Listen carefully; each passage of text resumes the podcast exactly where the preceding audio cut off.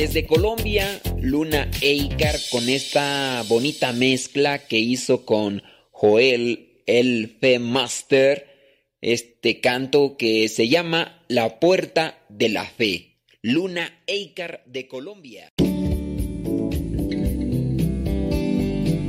Buenos días. Iniciamos nuestra jornada poniéndonos en manos de nuestro Creador. Pedimos su gracia para enfrentar como hijos suyos cada reto que la vida nos presente, acompañados de María, la dulce Madre que nos invita a proclamar las grandezas del Señor. Camina con nosotros en radiocepa.com, emisora católica de los misioneros servidores de la palabra.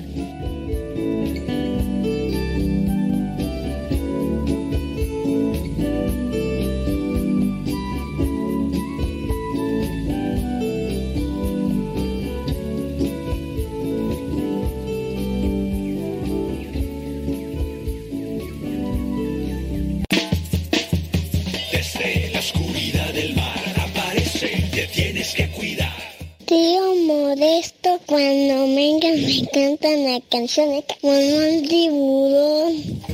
Ahí viene,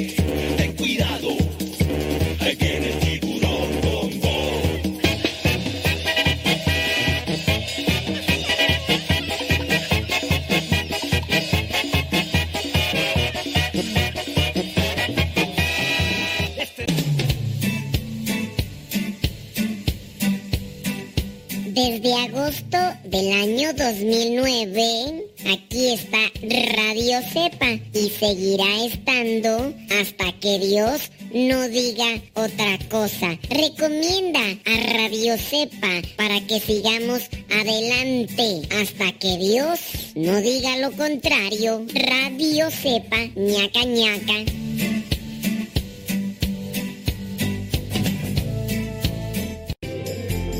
Continúa con nuestra programación. Estás en radiocepa.com, emisora católica de los misioneros servidores de la palabra.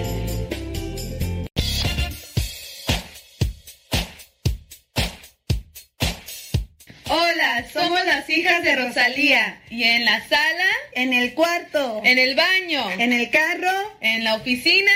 Ya está en la cocina. Escuchando Radio Cepa hasta que reviente la bocina.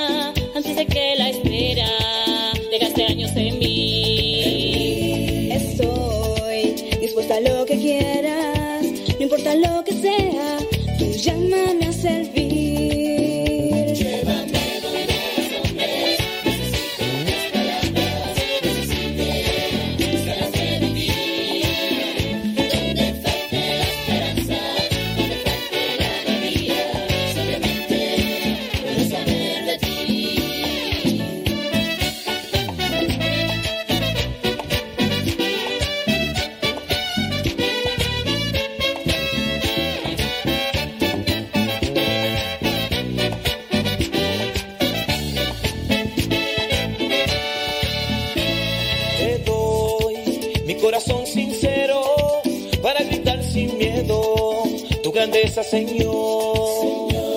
Tendré mis manos sin cansancio,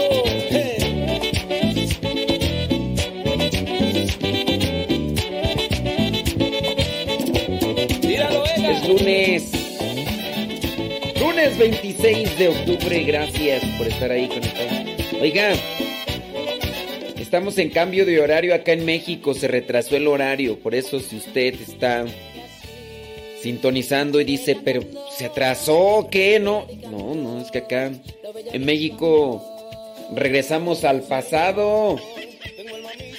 Regresamos al pasado y una hora nos regresamos en el pasado y por eso es que estamos comenzando a esta hora, donde quiera que nos escuches. Si nos escuchas fuera de México y por eso dices, como que, hoy como que se le hizo tarde, no, no, no se me hizo tarde. No se me hizo tarde. No, no, no. Lo que pasa es que acá en México. Y decía, ¿no? Que ya creo que querían remover eso y decir, pues, ¿para qué? Que no sé qué, que no sé cuánto. Pero pues, bueno. Saludos, gracias. 16 minutos después de la hora, lunes 26 de octubre.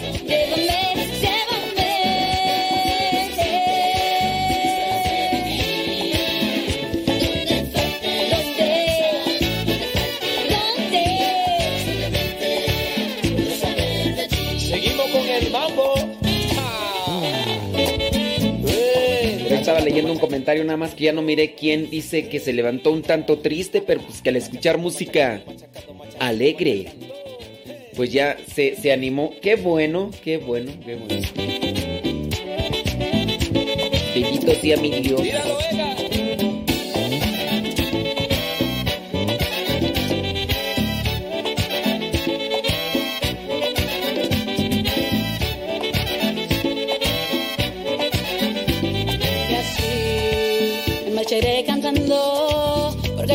Ellos predicando lo bello que es tu amor.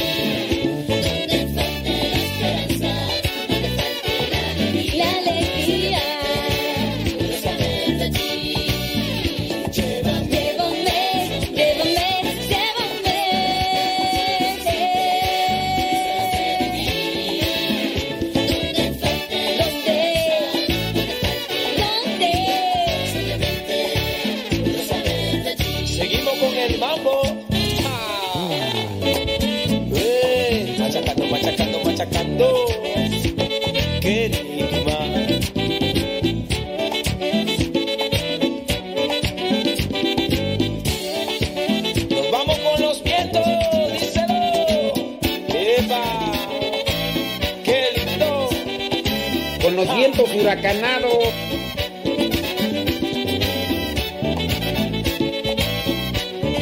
Llévame, Señor. Llévame, Señor, llévame. Llévame contigo.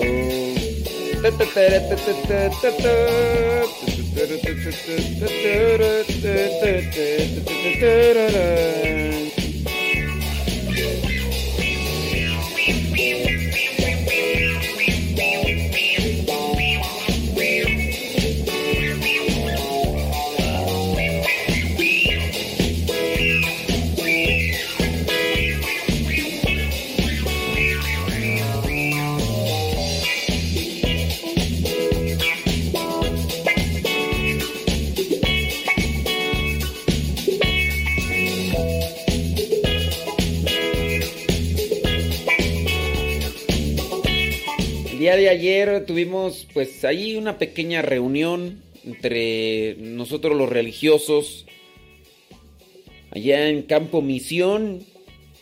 Eh, no, pues no, no se pudo realizar como en otros años la fiesta de Cristo misionero. No se pudo.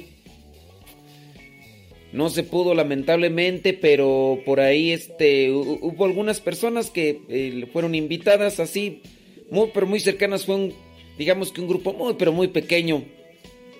Y y estuvieron ahí presentes. Pues no podemos decir que convivimos, medio nos saludamos de lejos, ya sabes, sana distancia y demás, así. Por ahí se acercó Israel Goss y este y nos saludó. Ya después por ahí se acercó ¿Quién más se acercó tú? Pues, ah, pues se acercaron Michelle. Se acercó también a Elvira. Y otro de los eh, líderes laicos. Por ahí estuvimos platicando. Aunque no sé su nombre, ¿verdad? Pero. Y también se acercó un, matrimonio que, pues bueno, los identifico de, de, de- de- así de, de rostro. Pero la verdad no sé sus nombres. No sé sus nombres. Ella chinita, él con barba, lentes y sus hijas. Bueno, yo supongo que son sus hijas. ¿eh? Porque tampoco no sé, no, no, no he tenido la... Sí, y, y los he visto desde hacía mucho tiempo y... Y la verdad no sé cómo se llaman, pero eh, sé que nos escuchan porque así nos lo han manifestado. Y también ahí se acercaron a saludar en la bendita sana distancia. Entonces, pues sí. Sí, sí, sí, la, la cuestión ahí, pues, hombre, es. Sobre, dice que cómo le hacen para ordenar playeras y todo eso. La verdad no sé. No sé, yo nada más grabé y, y ya sí, que, que tenga información, no, no sé. Es más, no sé ni quién las hace ni, ni nada. Ya saben que cuando eh, tengo así acceso a esa información, pues se las comparto en el momento, pero... Pues no... No, no, no, eso no, no sé. No sé si son hermanos o hermanas o no sé la verdad. Sí, y es, y es verdad, miren. Si ustedes están en Estados Unidos y quieren que se les envíe, por ejemplo, una playera desde acá, o por ejemplo lo de los tapabocas, que ahí la que se encarga es Leito Rojas. Leito, ahí buscan a Leito Rojas. Ahí en YouTube está Leito R y en Facebook Leito Rojas para lo de los tapabocas de Radio Cepa. Pero sí, mandar a Estados Unidos sale más caro el caldo que las albóndigas, tú. Sale muy, pero muy caro. Entonces, digo, a menos que ustedes quieran tener algo de, de acá, de acá y, digan, a mí no me interesa, yo tengo dinero hasta para aventar para arriba, yo, mm, yo hago del baño dinero, billetes, billetes. Pues mejor le diría, échanos una ayudita para seguir con la construcción de la nueva cabina de Radio Cepa, porque ahí andamos medios atorados. Bueno, y es que andamos medios atorados porque los hermanos son los que están dedicándose a la construcción, porque si pagamos a un a un albañil y también pagamos a un señor que trabaja la tabla roca, pues también ahí se nos va el poquito de dinero que, que muchos de ustedes mm, nos han compartido. Y entonces son los hermanos los que pues ahí están con tutoriales y con demás. Pero ahí van avanzando, ahí poquito a poquito. Ya pusieron ahí instalación de, de la luz. Este, ya por ahí pusieron unas, unas cuantas eh, paredes para la tabla roca. Y ya compraron otras cosas. Y todo lo demás. Entonces, pues ahí vamos. Y ya si gustan ustedes apoyarnos, pues ahí se los, se los agradecemos. Ahí ya ustedes saben, métense ahí a radiocepa.com, le dan clic. Y en su caso, si ustedes quieren hacer un envío, no sé, de estos envíos que, que Electra y eso, eh, te- tengo un hermano seminarista que es el que también está ya este, trabajando ahí junto con nosotros en la construcción. Y yo les paso los datos de él para que en su caso, si quieren ayudarnos así de, de enviar a que a Electra o a, o a esos, así de allá, pues les doy los datos de él y ya. Por ahí hubo personas nada más que me pidieron que fue que, que anónimo, que no dijera sus nombres ahí. Y eh, hubo una familia, de verdad que se los agradecemos mucho, que, nos regalaron un, un refrigerador. Entonces ya tenemos refrigerador porque no teníamos ni refrigerador en esa, en esa casa. Entonces ya, ya tenemos refrigerador. Y, pues ahí van acomodándose poquito a poquito, ¿verdad? Poco a poco, poco a poco. Pero sí, les, les agradecemos a los que ya nos han ayudado. Creemos lo que sí se está haciendo. Ahí va la construcción, pasito a pasito. Pasito a pasito. Los mismos hermanos que me están ayudando, nos están ayudando, pues, o que estamos involucrados más bien en esto, es los mismos que ayer se dedicaron a, a, a realizar la transmisión de, de la misa, de, no, no, de la misa, de la celebración de Cristo misionero. Entonces, por ahí también con el dinerito que nos han ayudado, también se compró un aparatito, un switcher le llaman, compraron, se compró un switcher y con ese switcher se conecta el celular, se conectan como unas tres cámaras, se conecta una computadora y, y pues ya medio ahí se le va haciendo, ¿verdad? La lucha para hacer una transmisión más o menos decente y poquito a poquito, ya nada más falta, por ejemplo, estuve viendo los videos y todo eso, en lo, los hermanos les hace falta nada más, hay una orientación ahí de, cómo cómo encuadrar, cómo buscar los ángulos y todo eso, porque eso sí. Y todo lo demás. Entonces, este. Busquen ahí, eh, pónganle radiocepa.com. Así, pónganle ahí en el google radio, radiocepa.com. Que la información para el hermano para mandar por Electra. Allí mismo está mi correo electrónico en esa página. Ahí ustedes me mandan un correo electrónico y ya les regreso la información y les digo porque se tiene que dar que el nombre, la fecha de nacimiento y la dirección de lo que está en la credencial del lector. Entonces yo les comparto esa información. Entonces métanse ahí a radiocepa.com y le dan clic ahí donde dice donativo y ya los envía a una página y ahí aparece para los que quieran ayudarnos ahí. Allá en, en Estados Unidos está Carlos, que nos ayuda a juntar el dinerito y ya. Y, y sí, sí, Carlos sí me ha dicho pues que ya últimamente pues ya, ya no ha habido, ¿verdad? Este, donativos, pero nosotros confiamos en la misericordia. No, no es en la aplicación, es radiocepa.com. Porque algunos están metiendo la aplicación, no. En su caso, si ustedes, ahí está mi correo electrónico, Padre Modesto MSP, ahí mismo, en esa dirección. Eh, Padre Modesto, tengan mucho cuidado porque si hay gente que de repente, aunque conozcan de las cosas de Dios, pues a veces quieren por ahí buscar una, una ventajilla, entonces sí, nada más tengan cuidado, ya saben ahí mi correo electrónico, Padre Modesto MSP. Eso es para cuando quieran la información del hermano que me está, que nos está ahí ayudando. Son tres hermanos, está el hermano Diego, está el hermano Roberts y está el hermano Ricardo. Y luego también ahí pues nos siguen echando la mano, aunque están estudiando ellos, el hermano Suki y el hermano Lalo, que al ratito nos va a mandar lío misionero, pero pues hay poquito a poquito esperando a ver si ya llegando el 2021 ya hacemos cambio de, de lugar. No sabemos si, si ya nos cambiamos en diciembre, pero pues ahí vamos, ahí vamos. Ándeles, pues muchas gracias, eh. Sí, es una cosa que pues es un proyecto, a ver qué. A ver qué pasa. Eh, saludos, dicen. Muy bien, muy bien, muy bien. Sí, tengan cuidado. Me están diciendo de, de, de una persona por ahí hace un tiempo comenzó a, a decir, ustedes pónganse en contacto conmigo, yo le hago llegar el dinero al pa- pero esa persona a título personal.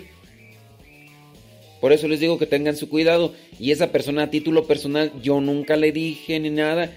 Y estaba pidiendo que a, que- a ella le mandaran los, los donativos y todo. Pero ese a título personal se lo estaba haciendo ahí en el chat. Y pues eso no.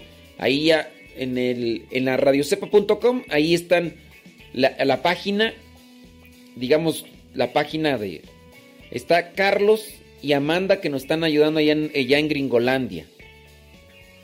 Ellos sí, ellos platicamos ya y ellos nos están echando la mano. De ahí para allá nosotros no le hemos pedido a otras personas y todo lo demás. ¿Ok? Pero sí tengan, tengan mucho, pero mucho cuidado. Déjame ver, dice, saludos a todos los costureros. Desde las 5 de la mañana están trabajando tú. Pues ¿en dónde? Dice Rosalía Hernández, ¿en dónde están trabajando desde las 5 de la mañana en la costura? ¿Y por qué tan temprano?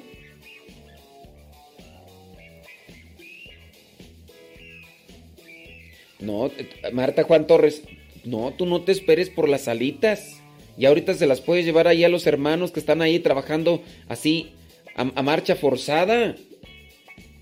Sí, tú diles, hermanos, aquí están unas ricas y deliciosas alitas para que agarren más fuerzas y sigan trabajando. Sí, a Marta Juan, falta de confianza, Marta Juan Torres. Sí, sí, sí. No, porque si te esperas hasta que yo vaya, pues quién sabe si llegue yo. Sí, no, pero mira, tú puedes llegar y decirle, hermanos, agarren fuerzas aquí con estas alitas y con su respectiva misionera, para que... Yo ya no tomo misionera, ¿eh? Saludos a Magdalena Q en Tecanto, Yucatán, ándele, gracias. Primo, qué milagro, primo, mi, primo Tony. Tony, andas por acá, hoy te voy a poner una de banda, vale. Hoy te voy a poner una canción de banda para que para que veas de qué lado más la iguana. Me da gusto que nos dejes por aquí tu mensajito, primo. Primo, primo. Saludos a mi primo Tony Herrera. Saludos a mi tía, mi tío y al Choco. Y ay, tu otro carnal no me acuerdo cómo se llama. no, pues no me acuerdo, Tony. Nomás- Tony es el más el mayor. El Choco, pues es que el Choco es bien relajiento. El Choco es bien relajiento. Por eso ya te imaginarás. Te juntas con un relajiento y se hace pasar el tiempo así rápido. Y ya. Este. Giovanni. Sí, ¿verdad? Giovanni. Si no me equivoco, primo. Primo, recuérdamela. No, no, no, no me la recuerdes, primo. Recuérdame, porque sí, Giovanni, ¿no? Creo que sí. Bueno, saludos a- al buen Giovanni. Y a Choco. Ya, chiquillo. Dice. Dice que sí le gustaron las playeras. Dice. Yo estuve ahí. Aún así lo disfruté. Nada a ver con, Sí, pues nada que ver con otros años, tú, Blanca Ángeles. Diferente, eso sí es cierto. Saludos desde Montgomery, Alabama. Ándele. Eh, déjame ver. Saludos, déjame ver. Sí, déjame ver. Tan, taran, ta, ta, tan. Saludos. En Ciudad Juárez eh, son las 7:17. O sea que, fíjense, acá en México entonces tenemos tres horarios, ¿no? Bueno, yo no sé, allá también en, por allá en Mérida, por allá creo que también andan en horarios diferentes, ¿no? Entonces habrá tres horarios, horario centro, horario norte y horario sur. ¿O? Dice que allá en Ciudad Juárez son las 7 de... Ahorita son las 7.33, ¿no? Acá son las 8.33, allá. Creo que en Ciudad Juárez a lo mejor cambia igual que en Tijuana, ¿no? En Tijuana también igual, anda igual que en California. Creo que sí. Déjame ver si por ahí me dejó mensaje mi primo. Ya se fue. ¡Ya te fuiste, primo! Dice. Déjame ver. Sí, Giovanni, sí es cierto, sí es cierto. No, sí me acordé antes de que mirara el mensaje, primo. Eso sí es cierto. Saludos hasta desde Culiacán, Sinaloa, dice. Acá lo seguimos, dice Juan Alvarado. Saludos hasta Culiacán, Sinaloa. Déjame ver, acá está Arkansas, dice Nemil Álvarez. Ándele. Saludos hasta Fullerton. Dice Dagoberto que también quiere. Oye, Dagoberto, tú nomás pura comida, ¿vale? Uno no puede decir comida porque luego, luego te empieza ahí a escurrir la saliva. Da. Timbre. Oye, oye, Dagoberto, allá son las 7:34. ¿Cómo puede ser posible, pues, que ya, ya pensando en la comida, Vali? Ándale, pues. Allá en Massachusetts dice que son las 10.30 de la mañana. Ándale pues. Gracias. Una rolita para mi primo. Primo. Te voy a poner una de banda. Voy a poner una... Eh, creo que es... No, esta no es de banda. Pero estas son de- así como de nuestros tiempos allá con, de los muecas, ¿no? Pero habla de Diosito. ¡Uy! ¡Ajujuya! ¡Súbele, primo, que revienten las bocinas! Saludos a don David Trejo. Caminaba por la vida sin sentido, entre sueños que no dan felicidad. Poco a poco fui llenando de amargura este corazón de odio y de maldad. Presa fácil para un mundo que te ofrece en los vicios su falsa felicidad. Pero mi alma siempre se me revelaba y me llevó a Jesús, a la verdad. Jesús. Y me dijo cuánto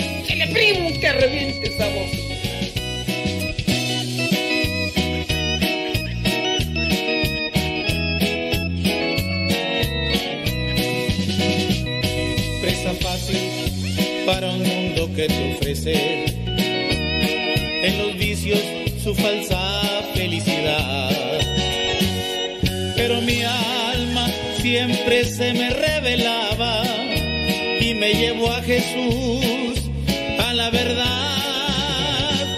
Cuando alguien me habló de Jesús y me dijo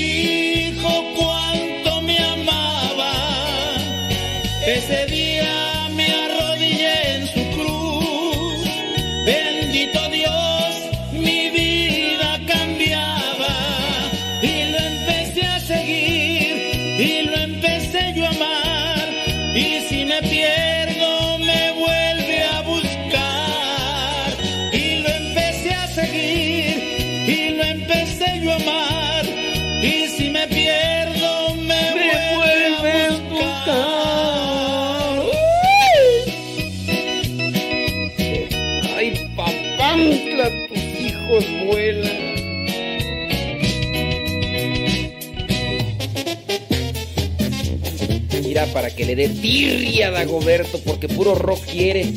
Ahí va atrás de mi rancho, Vali.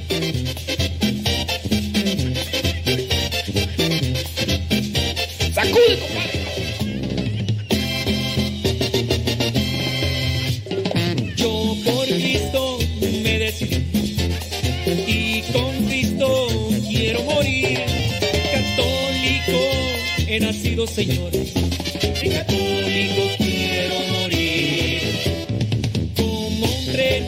Te quiero seguir. En el redil siempre quiero estar. Sé que estrecho es el camino, Señor. Pero en él quiero yo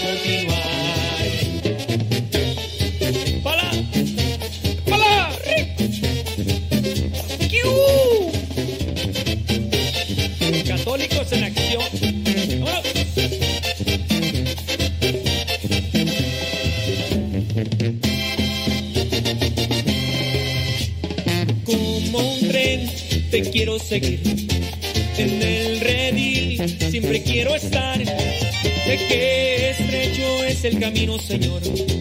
Pero en él quiero yo continuar. Como un tren te quiero seguir. En el redil siempre quiero estar. Sé que estrecho es el camino, Señor, pero ni quiero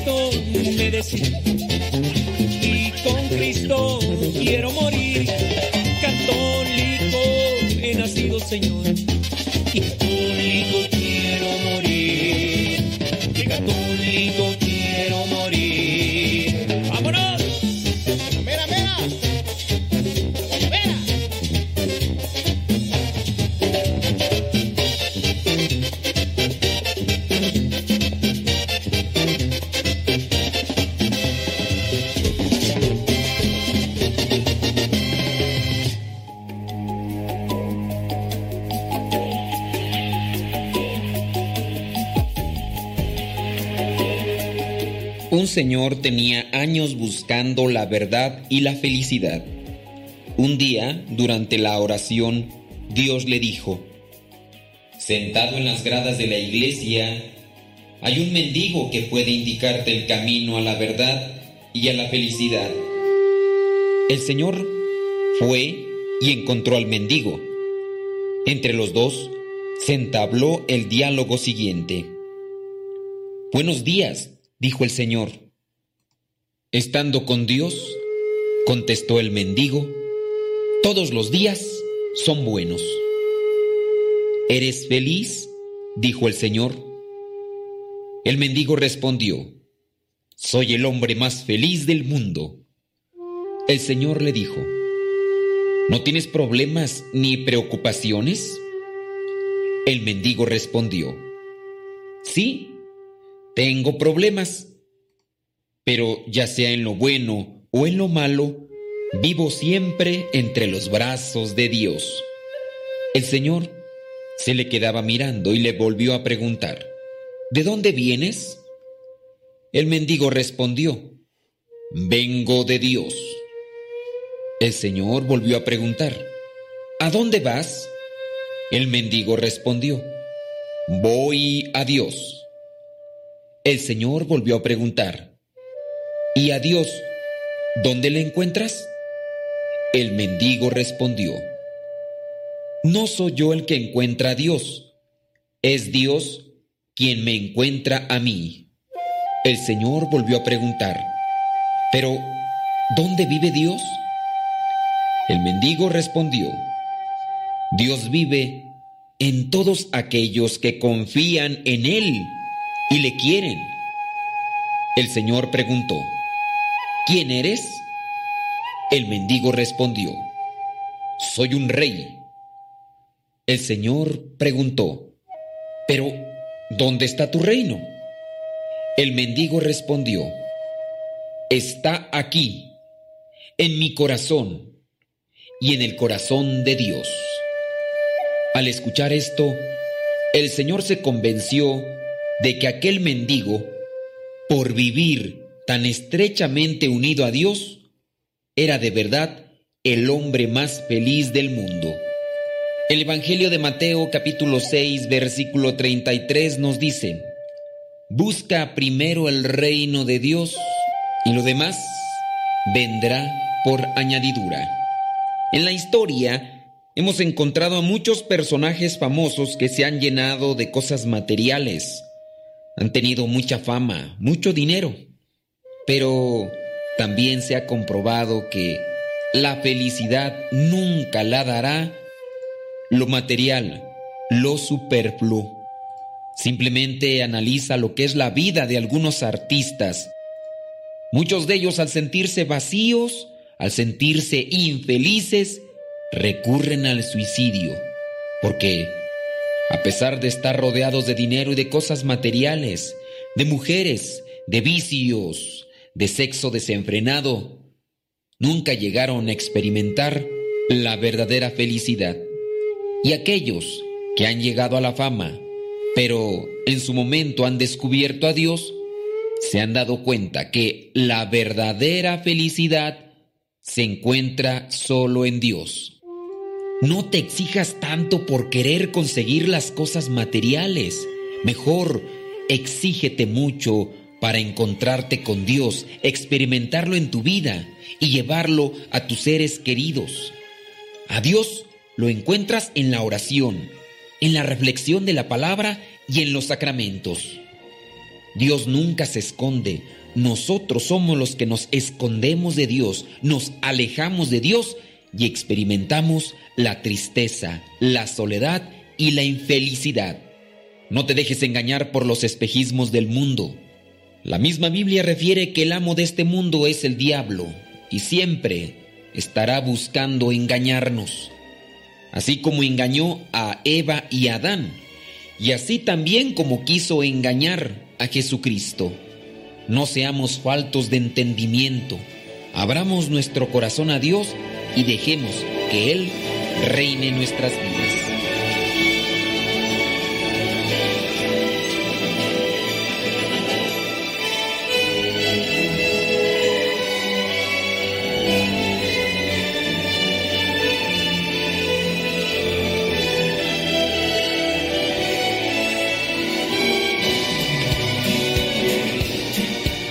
Lo escucho de aquí de Acutlapilco, Chimalhuacán. Mi nombre es Leonor Estrada y tengo año y dos meses escuchándolo. Mi nombre es Fabiola. Este, le quiero mandar un saludo desde aquí, desde Phoenix, Arizona. Lo escucho desde hace un año que mi hermana Chabela y mi hermana María ah, Pérez Laris, perdón, Pérez Laris, ellas me dieron la, el empujoncito de escucharlo y me encanta su, su estación, me encanta cómo nos habla, cómo nos regaña y todo, padre. Échele rayas al tigre y saludos desde Phoenix, Arizona. Soy Erika Hernández Morales, lo escucho desde Tula Hidalgo y lo escucho desde el año 2009 a finales, si mal no recuerdo. Soy Lupe Barriga, lo escucho en Mario, Carolina del Norte desde el 2014. Me gustan sus programas, me ha ayudado a crecer mucho en la fe y que Dios le dé fortaleza y sabiduría para seguir creando el reino de los cielos, porque para allá es que vamos. Bendiciones. El Evangelio de hoy está tomado del capítulo 13 de San Lucas. Tres lecciones podemos tomar de este texto. En primer lugar, que amar en Dios no es trabajar. En segundo lugar, que evangelizar es liberar. Y en tercer lugar, que el que no se alegra se abochorna y el que no se abochorna se alegra. Ante Cristo quiero decir, ante la obra de Cristo. Miremos estas tres enseñanzas. Primera, amar en Dios no es trabajar. Sabemos que la disputa se presenta porque Cristo realiza este milagro en día sábado. Y para la interpretación estricta y resentida de los fariseos, cualquier cosa que se hiciera en sábado era un trabajo. Ellos no percibían el verdadero sentido del sábado. El sábado tenía un propósito. Ese propósito es dejar las ocupaciones propias de lo cotidiano, dejar aquello que ocupa mi tiempo, pero que es inferior a mi dignidad de persona y de hijo de Dios, para levantar la mirada y el corazón y descubrir a ese Dios bendito que me ha creado y que me llama en comunión con Él. El sábado, la espiritualidad del sábado es preciosa. Es un levantar la mirada de lo que es menos digno que yo a lo que es más digno, más alto que yo, pero a donde estoy llamado por la misericordia y la ternura del Señor. Entonces, ese levantar la mirada es para renovar alianza, para renovar encuentro, para renovar mi vocación. Porque mi vocación no es entregar mi talento a lo que es menos que yo. Mi vocación es entregarme a aquel que es infinitamente más que yo, pero que me quiere en comunión con Él. Por eso, esto que Cristo hace no lo clasifica como trabajo. Sanar a una persona, manifestar la gloria divina en la vida de esa persona, eso no es trabajo. Eso no rompe el sábado.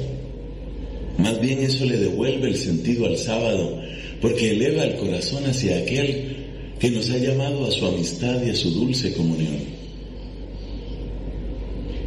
Segundo, evangelizar es liberar.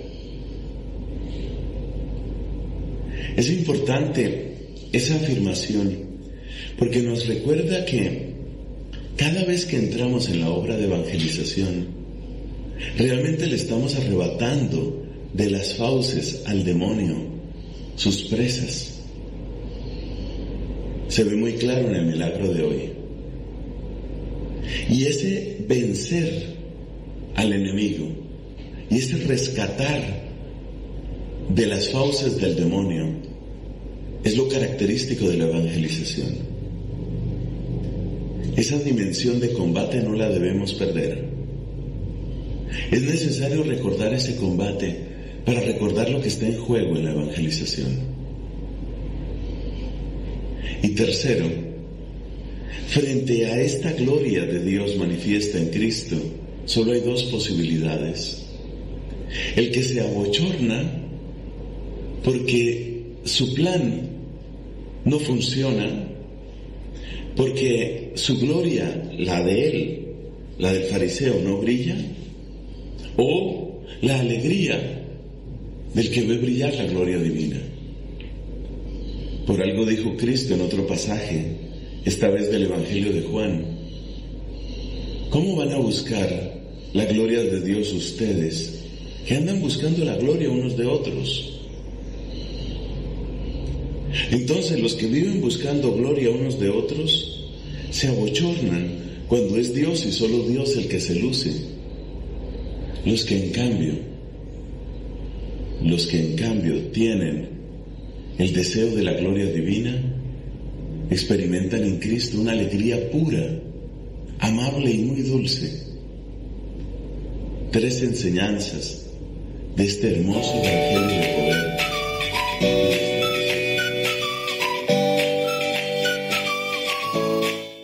Escuchamos aquí en Stockton, California. Mi nombre es Tere Rodríguez y yo creo que en balde no estaba ahí sentado, padre. A muchas personas que no hablamos, nos ha ayudado usted en su programa a seguir nuestra fe. Muchas veces caemos, pero su programación nos ayuda mucho. Apenas tocó el tema por qué cobran las iglesias, por qué nos alejamos. Son tantos temas, padre, que mi mente no los agarra todos, pero por parte de mí, a mí me ha ayudado mucho, me ha sacado de muchas dudas, sin querer, queriendo como dicen, cuando tengo una duda, como que usted me contesta por medio de los pincelazos, de las reflexiones, no me queda más que decirle, Padre, siga adelante y no de embalde he estado sentado. Dios lo cuide y lo bendiga y le mando muchos saludos de parte de mi familia, que somos familia Rodríguez López y la familia de mi hermana, Tegui Rodríguez. Buen día, buen fin de semana y gracias, Padre. Disculpe por tantas palabras. Hasta luego. Hola, mi nombre es Leticia Frías, lo escucho desde Nueva York. Tiene muy poco tiempo que lo escucho, alrededor de seis meses, y el programa que más me gusta es el de usted, Los Cincelazos. Su forma de evangelizar es muy moderna y también me gusta mucho escuchar a Lupita Venegas y el programa Semillas para la Vida. Sigue igual, bendiciones, adiós.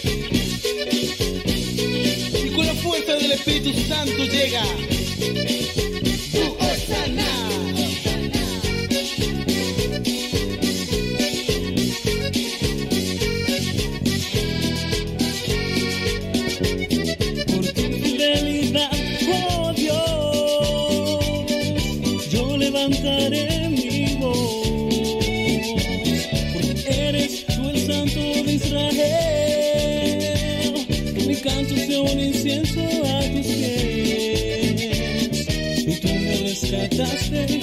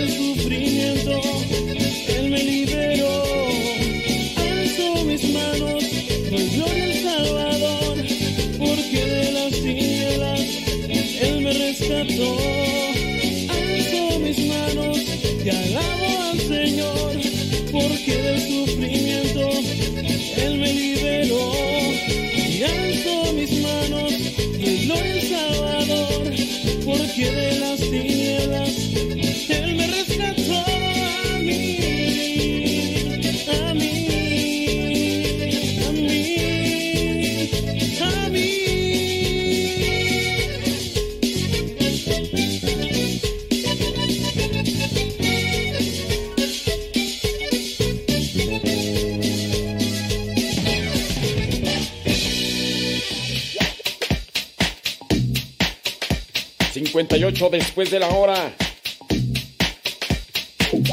En México hemos dado un paso atrás en el tiempo. El día de ayer se atrasó el reloj, por eso es que nos estás escuchando a esta hora. Sí, sí, sí. Porque a pesar de que ya les avisamos desde el sábado, viernes, desde la semana pasada les estuvimos por ahí diciendo, pues pareciera ser que algunos no escucharon y ahorita están diciendo, yo pensé que ya no iba a salir el programa. Pues sí, les estuvimos diciendo, pues hombre, que, que, que se iba a trazar en México, nos íbamos a ir al pasado, íbamos a agarrar el carrito de Michael J. Fox y nos íbamos a volver al pasado, criaturas. Déjame ver. Saludos, dice. Gracias, muchas gracias. Saludos a everybody y your home. Claro, primo. Aquí puro ambiente, primo. Primo, primo. Ándale, saludos a Pérez Laris. Saludos a la Chabela. Oye, Chabela, tú ya ni te reportas. ¿Que te sacaste la lotería, Chabela, o qué? Ay, que dicen que no les gusta. me mandaron por ahí mensajes. Dice, padre, me encanta su programa. Lo único que no me gusta es esa vieja loca. Dije, no, ya no nos escucha. Dice, no, eh, eh, aquella no. Eh, la que se ríe. Ah, es que aclara, aclara, no.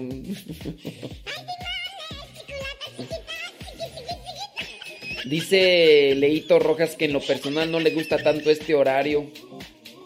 ¿Que qué radionovela vamos a poner hoy? Espérense. Espérense. No sean adelantados, hombre. Sí, sí, sí. Saludos. Fíjate que tampoco a mí me gusta mucho este horario porque tengo un programa en una estación de radio apenas terminada la hora de, comer y me pega aquel sueñito que Les confieso que yo después de comida trato de echarme una siestecita. Trato, no siempre puedo, de 10 a 15 minutos o 20 después de comida. Es bueno, es bueno. Eso lo hacen mucho los europeos. Y yo ya me medio, me medio me acostumbré cuando puedo. Entonces, ay Dios mío santo, tengo un programa por ahí en una estación de radio que en otra, no lo hago en Radio Cepa. Y entonces, este, ay Dios, esa hora me pega el soponcio. Y estoy así todo desflojerado, no, no desflojerado, más bien estoy aflojerado, no desflojerado. Sí, no, no, no me gusta. No me gusta. Y es que no lo haces el programa chido porque traes la pesadez ahí del sueño ahí durmiéndote y no. Hace un tiempo, hace muchos años, estaba tomando por ahí un curso de inglés y en ocasiones los maestros me cambiaban el curso en la tarde y me tocaba después de comida. Pobrecitos, de veras, me tocaba mirarlos que hasta est- estando de pie casi se me caían ahí enfrente ahí por el sueño que les da. Dije, estos pobres, ni modo. pues". Y así estoy yo a veces. Pues te platico nada más así con el chisme. Una vez en esa estación de radio, realizando el programa, que no pasó por Radio Cepa, estaba este, haciendo el programa y en una pausa, dura tres minutos la pausa, entonces me recargo un poquito en la, en, aquí en la silla que tengo, pues no es una silla cómoda, no, no, no, no es una silla así, y me recargo un poquito y cierro los ojos. Dije, ahorita tres minutos, un descansito de tres minutos, ándale. Y como traía los audífonos, la persona que estaba en controles, Estefanía, está Padre Modesto, Padre Modesto. Y, yo en el sueño, escuchando allá una voz, por allá en lo profundo, allá, uff, por allá bien lejos. Padre Modesto, Padre Modesto, Padre Modesto, Padre Modesto. Hasta que caigo en la cuenta, pues ya habían pasado como ocho minutos. O sea, me cayó así. Y entonces que escucho la voz, Padre Modesto, Padre. Porque Estefanía sí sabía que me estaba medio durmiendo. Le dije, ay, me estoy durmiendo, deja una, deja cerrar los ojitos unos tres minutitos. Y pues me quedé dormido. Puso música y todo lo demás. Y ándale tú. Pues me dormí. Pero fue la única vez. Otras veces no llegaba porque me acostaba ahí. No, por eso no, no acostarse, no, no, no. Aunque sea en el suelo, ya cuando andas bien dormido. Luego más si te duermes a las 12 de la noche, 1 de la mañana, y luego tienes que levantar a las 5 y media. No, ¿cuál 5 y media? No, a 4.50. No, a las 5 y media tengo que estar acá en... Bueno, para los que ven el diario misionero ya saben a qué. Otra vez puse la, la señora está loca, ¿eh? Y dije que ya no le iba a poner porque ya dijeron... eh.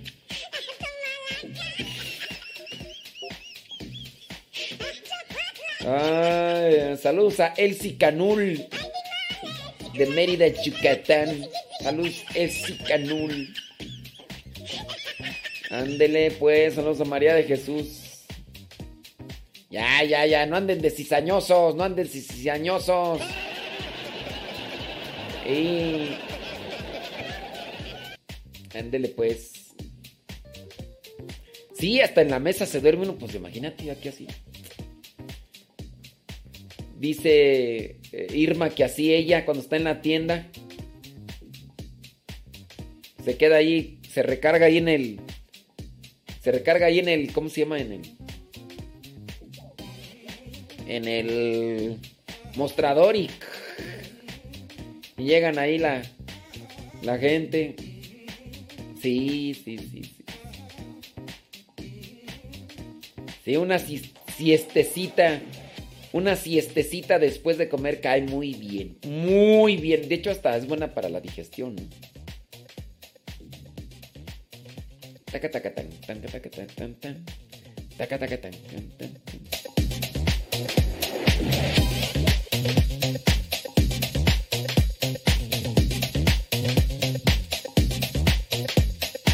Es que me gusta el punchis punchis de ahí.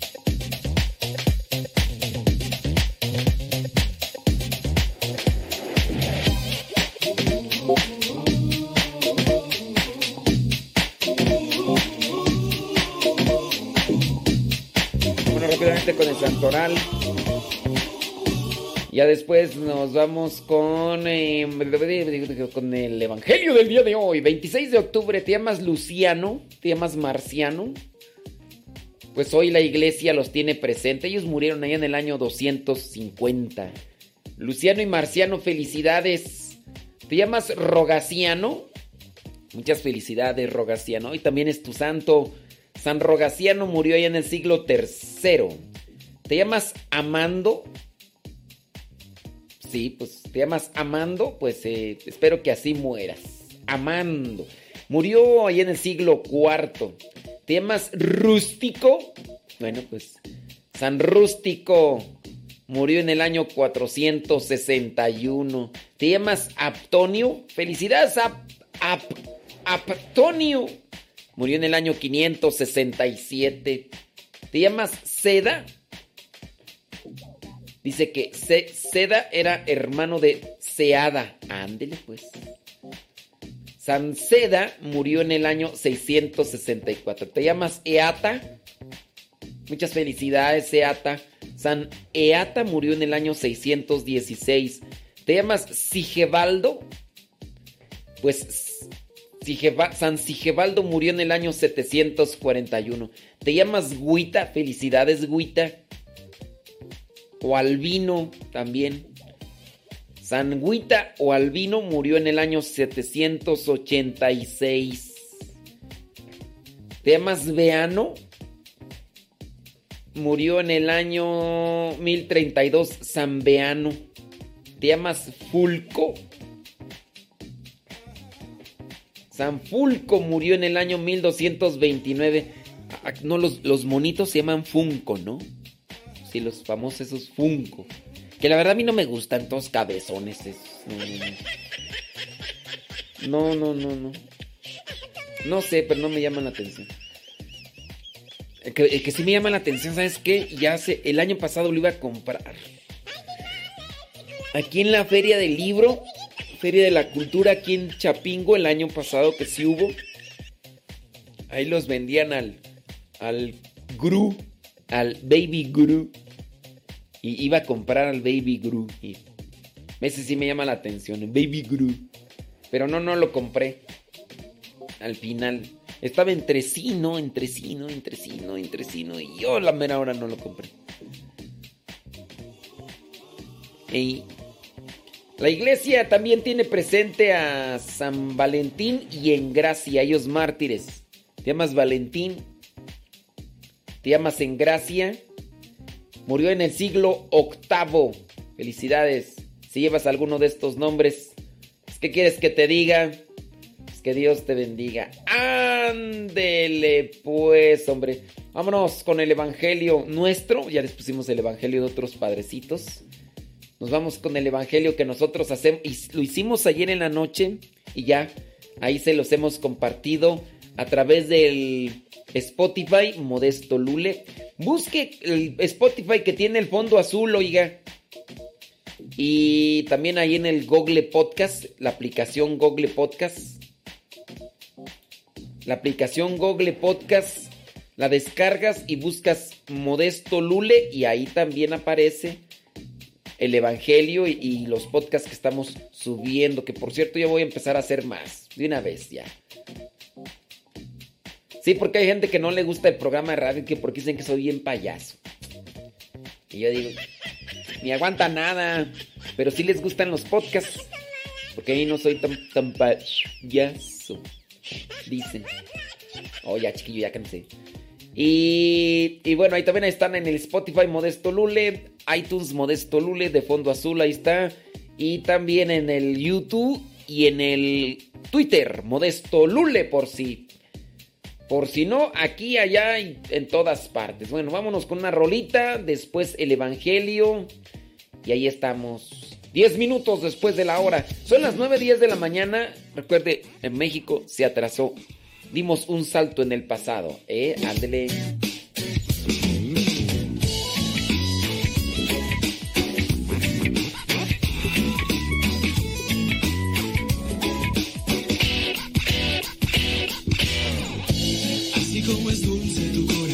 Tenemos música norteña, música de banda, música pop, de Tocho Morocho. Así como llegas por la mañana, llega también mi canción, que toca con las notas de mi guitarra, mi corazón la percusión. Nunca pensé enamorarme así del fuego de tu corazón y construir mi historia con tus ojos que me llevan a la gloria. Amor, amor, tú eres la magia de mi canción. Amor, amor, amor, amor, sin ti me muero, sin ti me desespero. Amor, amor, amor, amor, tú te robaste mi corazón. Amor, amor, amor, amor, sin ti me muero, sin ti me desespero. Y nunca olvides a este hombre que te canta sin nombre y que busca darte entero el corazón. Y te canto esta canción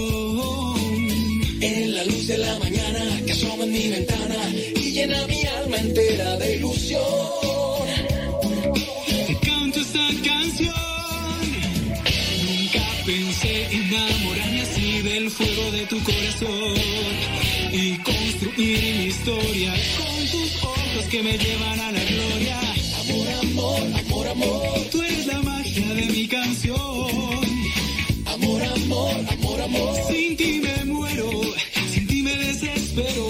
Amor, amor, amor, amor, tú te robaste mi corazón. Amor, amor, amor, amor, sin ti me muero, sin ti me desespero.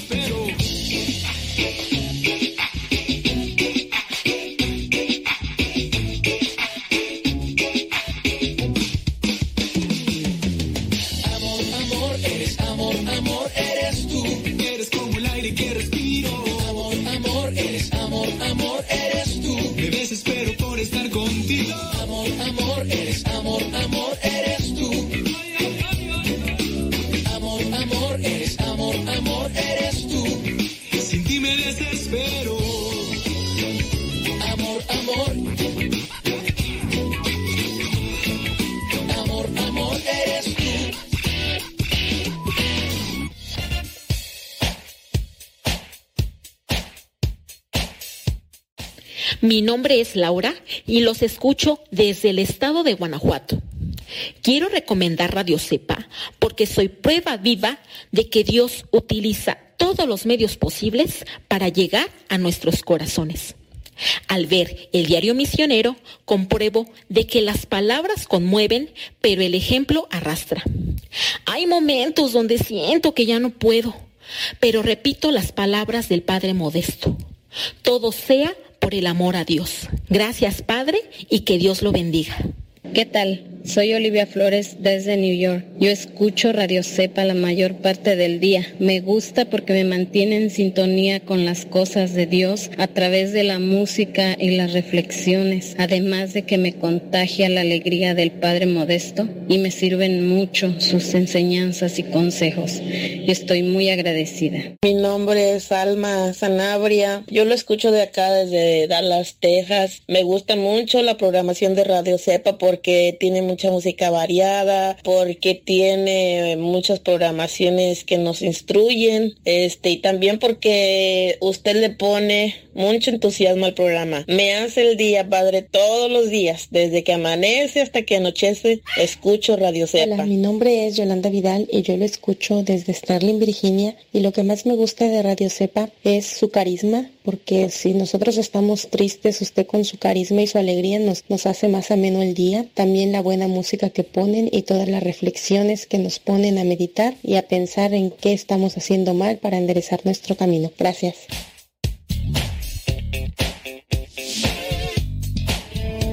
En estos momentos vamos a escuchar la palabra de Dios. Dispón tu corazón para que el mensaje llegue hasta lo más profundo de tu ser.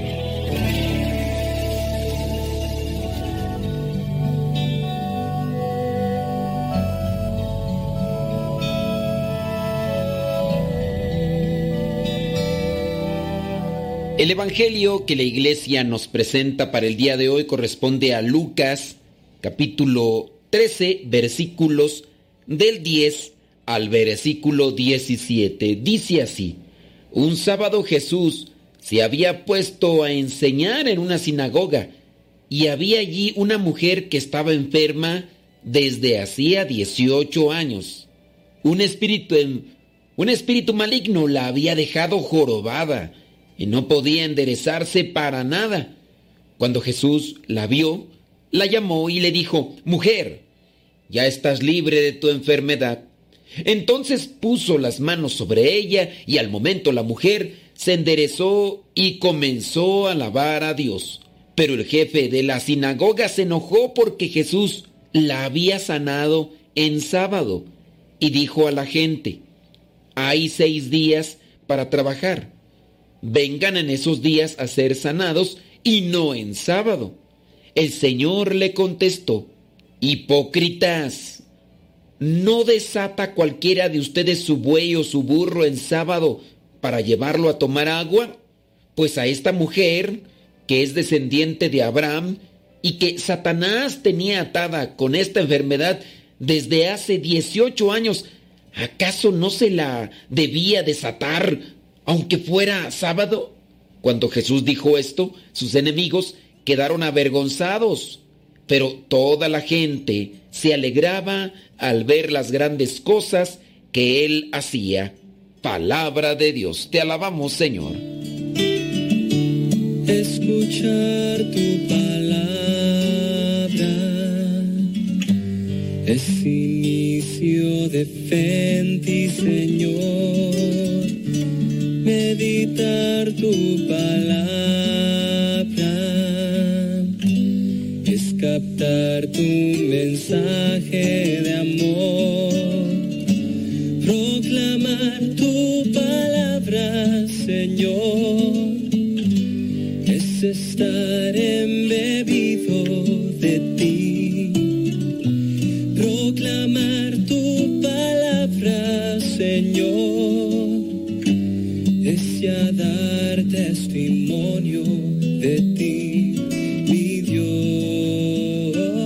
El Evangelio de hoy describe la curación de la mujer encorvada, aquella mujer que llevaba ya muchos, pero muchos años así. Se trata de uno de los muchos episodios que Lucas comparte sin mucho orden, es la verdad. Así lo describen los estudiosos de la Biblia cuando va describiendo ese caminar de Jesús hacia Jerusalén. La situación que provoca la acción de Jesús cuando hace esta curación. Jesús está en la sinagoga en un día de reposo, día sábado, cumple con la ley, está en la sinagoga y participando en la celebración con su gente, como lo hace la mayoría de los judíos. Pero Lucas informa que Jesús también estaba enseñando. Y eso es algo que a nosotros también nos debe de llamar la atención. Jesús enseñaba y lo hacía a sus discípulos, pero también lo hacía a aquella gente para que lo conociera. Dice ahí en el versículo 10 literalmente, Jesús se había puesto a enseñar en una sinagoga y había allí una mujer que estaba enferma desde hacía 18 años. Un espíritu maligno la había dejado jorobada y no podía enderezarse para nada. Tengamos en cuenta que sin duda la mujer no estaba en la sinagoga porque para aquellos tiempos no se le permitía entrar a las mujeres a la sinagoga. Según lo que establecen los cuadernillos bíblicos, dan a conocer que en las sinagogas había un espacio dividido por una reja donde las mujeres podían acercarse a escuchar lo que se estaba diciendo en la sinagoga, pero en este caso no estaban dentro de la sinagoga. Y dice ahí que cuando Jesús la vio, la llamó y le dijo, mujer, ya estás libre de tu enfermedad. Esto entonces suponemos sucedió dentro de la sinagoga. Ve Jesús a esa mujer, entonces del otro lado de la reja la manda llamar y la cura. Entonces pone las manos sobre ella, hace una imposición, una oración y la mujer se enderezó. ¿Y qué hizo la mujer? Comenzó a alabar a Dios. Esta mujer está ahí, no habla, no tiene nombre, no pide la curación, no toma ninguna iniciativa. Dice el versículo 14, el jefe de la sinagoga se enojó porque Jesús la había sanado en sábado y dijo a la gente, hay seis días para trabajar, vengan en esos días a ser sanados y no en sábado. Muy posiblemente ya el enojo en este jefe de la sinagoga estaba ahí desde el momento mismo que Jesús incluía a la mujer en un espacio que no se le tenía permitido. Esta mujer está ahí escuchando las palabras detrás de aquella reja y sin decir nada, sin pedir nada, Jesús la mira y sabe de su necesidad y Jesús la llama y la cura. Hay gente que también se enoja porque ve que otros reciben la bendición de Dios. Ojalá y tú y yo no seamos de esos que nos da envidia ver cómo Dios bendice a otras personas. Les va bien en su trabajo, les va bien en su matrimonio y en su caso podríamos decir tienen mucha gente en su parroquia, tienen el talento de predicar, tienen el talento de cantar, tienen algunos de los carismas, quizá el don de sanación o alguno de aquellos otros dones que son para ponerse al servicio de los demás y nos viene la envidia. Queremos tener todo, más que para ponernos al servicio de los demás, a veces para presumir. Que no pase eso en nosotros. Señor, ayúdanos a sacudirnos ese tipo de envidia que muchas veces nos viene cuando vemos a los demás recibir bendiciones de tu parte. Cuando dejamos que los sentimientos negativos nos dominen y ganen camino entre nosotros, impedimos que las bendiciones de Dios se manifiesten por medio de nosotros a los demás. Jesús no ha perdido su fuerza para curarnos de todo aquello que nos hace ir encorvados. A veces la persona va encorvada no por un problema físico, a lo mejor perdió la esperanza, a lo mejor está en una situación de crisis, de duelo, de tristeza. Ya no hay alegría en su vida, ya no tiene ningún regocijo, ninguna meta o algún sueño por realizar. Hay muchas personas que están sumergidas actualmente en la depresión. A veces ciertamente es porque nosotros somos caprichosos, buscamos alcanzar cierto tipo de cosas que no están a nuestra altura y también nosotros debemos de aceptar que hay cosas que podemos cambiar y hay otras que no.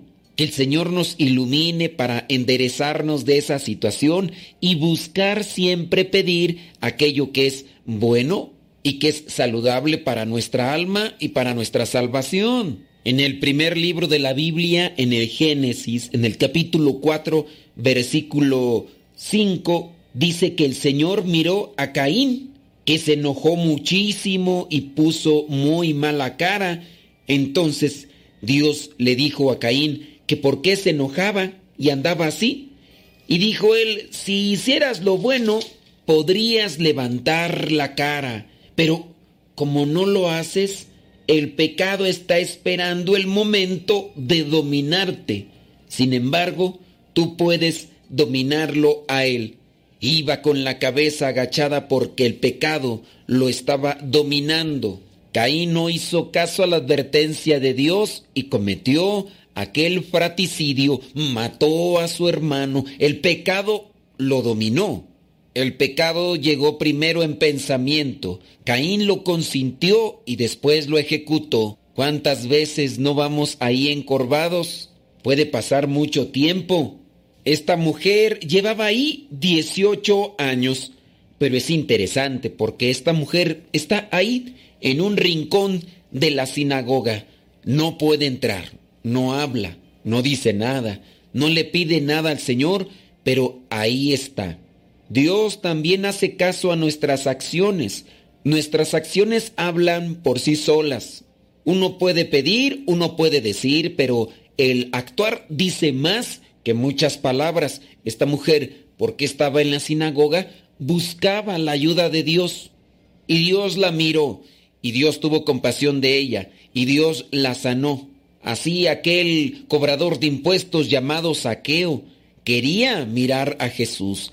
No podía verlo porque era pequeño y la gente no le dejaba mirarlo, pero tuvo astucia, se subió a un árbol y esperó a que Jesús pasara para mirarlo. Dios es el único que puede mirar el corazón del hombre. Dios es el único que sabe los pensamientos del hombre y pudo ver más allá de aquellas ramas y pudo ver el corazón de Saqueo y por eso Saqueo sin decirle nada, solamente mirando a Jesús, recibió aquella indicación.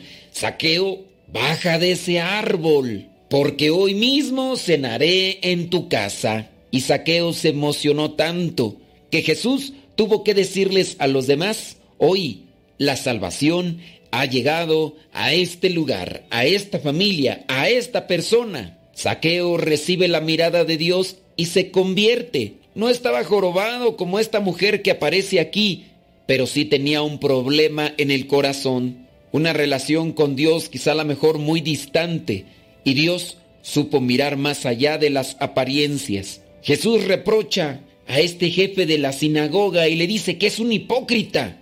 Este jefe de la sinagoga les dice que no vengan en sábado porque es el día de reposo, que vengan en otro día. Y muy posiblemente ahí esa mujer estaba en otros días también en ese rincón en la sinagoga sin poder entrar. Y ellos al ver su sufrimiento no hicieron nada para que se curara.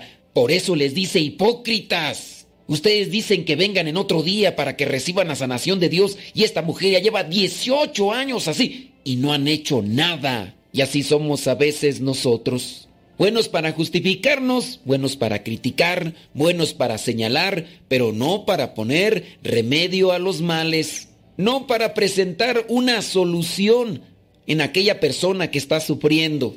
Problemas en los grupos parroquiales y lejos de encontrar una solución, lo único que se hace es sacar la libreta de cuentas atrasadas, porque también hace mucho pasó esto, pasó lo otro, pasó aquello. Y lo mismo sucede en las relaciones también matrimoniales. Cuando no se quiere realmente solucionar nada, lo único que se quiere hacer es echar en cara a la otra persona y dejarla todavía peor de lo que está. Comienzan hablando de una situación en específico y terminan hablando de lo que aconteció hace 5 o 10 o 20 años. Está el que no quiere reconocer su falta, pone pretextos de uno o de otra cosa con tal de sacudirse de su responsabilidad. Bueno para buscar en la libreta de cuentas atrasadas quizá las equivocaciones de la otra persona, pero no se ponen soluciones y no se acomoda lo que está desacomodado. Hipócritas. Jesús le reprocha a estos fariseos que simplemente no hacen el bien, pero sí critican a quien lo hace. Cuando Jesús dijo esto, dice, sus enemigos quedaron avergonzados, quedaron descubiertos, pero toda la gente se alegraba al ver las grandes cosas que Jesús hacía. Que nuestra alegría se convierta en oración al ver cómo Jesús actúa y transforma la vida de cada uno de nosotros. Dejemos actuar a Jesús para que los otros vean las maravillas que realiza Dios. La bendición de Dios Todopoderoso, Padre, Hijo y Espíritu Santo, descienda sobre ustedes y les acompañe siempre. Vayamos a vivir la palabra. Lámpara es tu palabra para mis pasos, luz en mi sendero. Lámpara es tu palabra para mis pasos, luz mi sendero. La luz. Luz, tu palabra es la luz.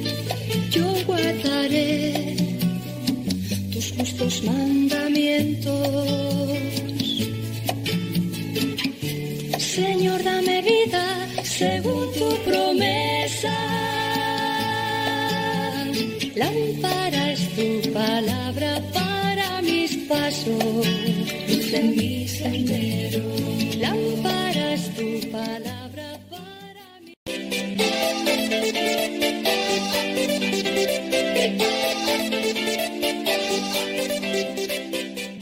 Padre, buenos días. Mire, yo es, mi nombre es Tomás Robledo Morales, hablo de West Palm Beach, Florida. Ah, me gusta el programa de Radio Cepa y quisiera seguir escuchándolo y Dios les bendiga. Gracias, bye. Hola, mi nombre es Lucila Guerrero. Lo escucho en Los Ángeles, California. Solo para decirle que es un buen programa, que no lo vaya a quitar y que Dios lo bendiga. Gracias. Padre Modesto, yo soy de Nuevo California. Soy de la comunidad CES y yo llamo para decirle que me encanta su programa. Mi nombre es Dolores Gallego. Apenas lo acabo de comentar.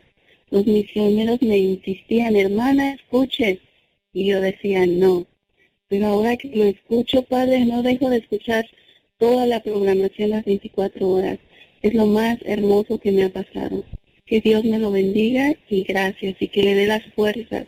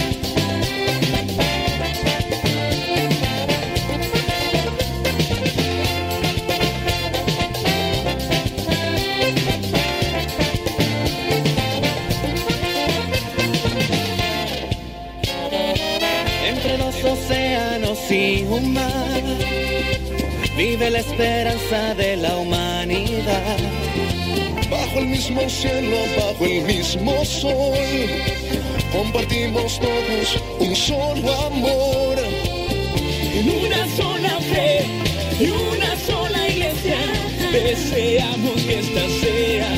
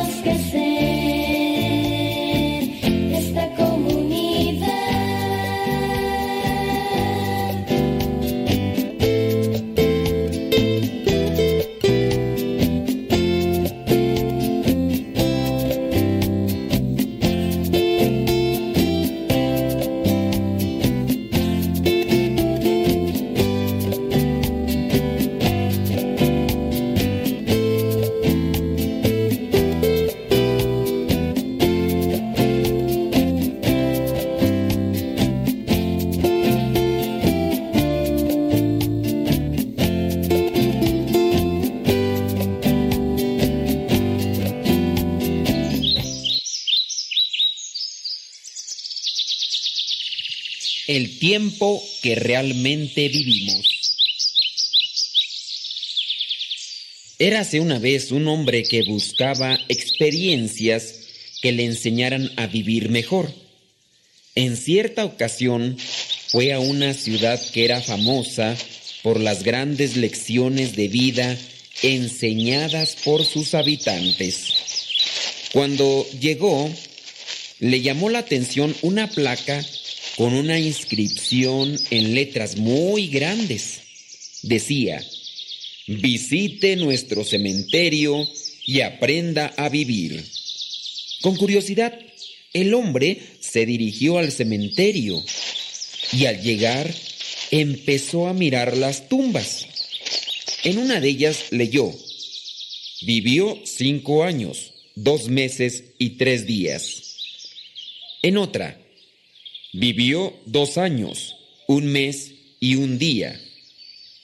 Y en otras decía la placa, vivió tres años.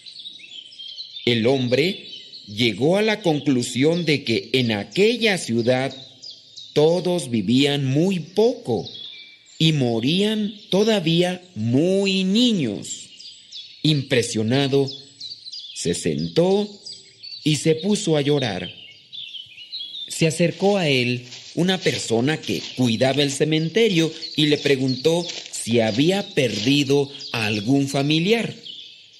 Él respondió, no, a nadie de mi familia, pero me ha impresionado ver a tantos niños muertos enterrados en este lugar.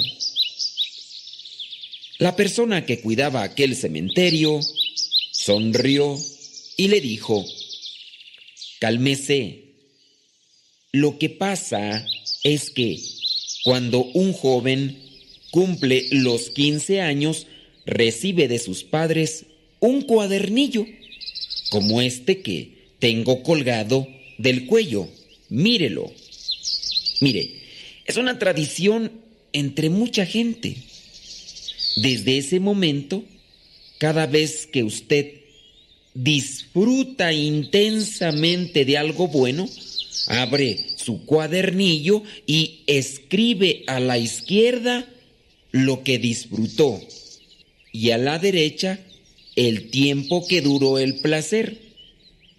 Cuando alguien muere, acostumbramos a abrir el cuadernillo que llevamos, sumamos el tiempo disfrutado y lo grabamos en la piedra. Para nosotros, ese es el tiempo que realmente vivimos. Y por eso es que algunos tienen tres años, otros más u otros menos. Moraleja, en la vida lo que cuenta son los buenos momentos. Sí, aquellos momentos con nuestra familia, con aquellos seres queridos y con aquellas personas que podemos tener un objetivo en común. Ese objetivo en común debe ser Dios. Aprendamos a disfrutar con las demás personas del camino hacia Dios. También aprendamos de aquellos malos momentos que nos ayudan a ser mejores. Sin pruebas no se madura. Sin pruebas no se podrá reconocer lo que es de provecho para una persona y lo que le afecta. Por eso, aprendamos a disfrutar y que el tiempo bueno que vivamos en este mundo sea más que aquel que derrochamos en cosas que no nos ayudan.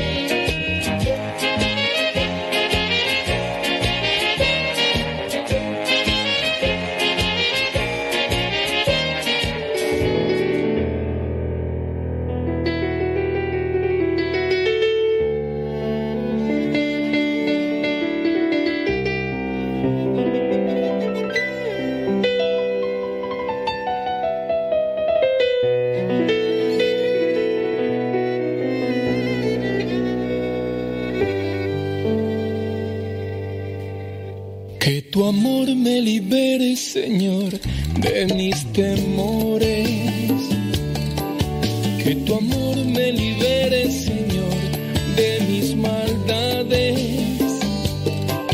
Que tu amor me libere, Señor, de mis pesares. No hay condena que tu amor no pueda perdonarla. Y no hay cadena que tu amor no pueda liberar. Preso cuando peco y enfrío mi conciencia, preso cuando dudo y me hundo en desconfianzas, esclavo, sediento de clemencia. Jesús, libérame. Jesús. 46 después de la hora. Libérame. En México, digo para los que no se regresó una hora. O sea, nos fuimos en el pasado una hora atrás. Acá son las 9.46 de la mañana, para que más o menos ubique. Ayer se hizo un retraso en el horario para, dicen que para ahorrar energía y cosas de. No hay condena que tu amor no pueda perdonarla. Y no hay cadena que tu amor no pueda liberar.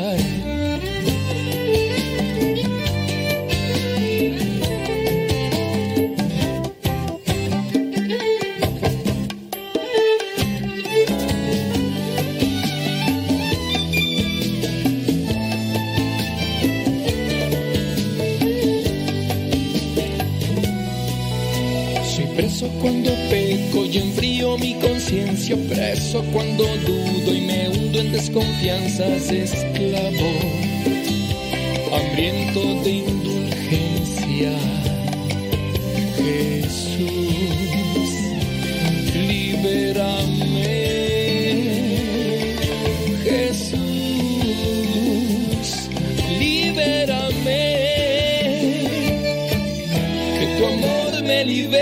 Señor, de mis temores. Que tu amor me libere, Señor, de mis maldades. Que tu amor me libere, Señor, de mis pesares. No hay condena que tu amor no pueda perdonarla. Y no hay cadena que tu amor no pueda liberar, no pueda liberar.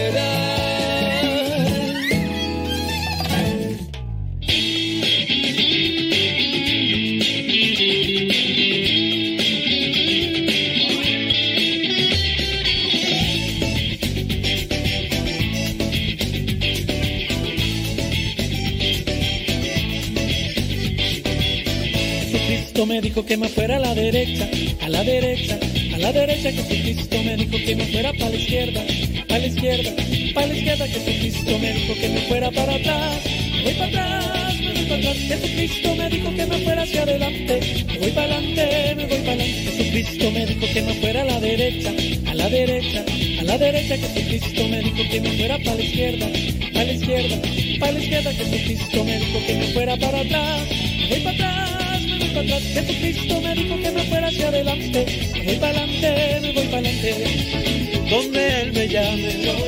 Donde lo precise, estaré. Y si es necesario, su nombre en la luna proclamaré. Donde Él me llame, yo.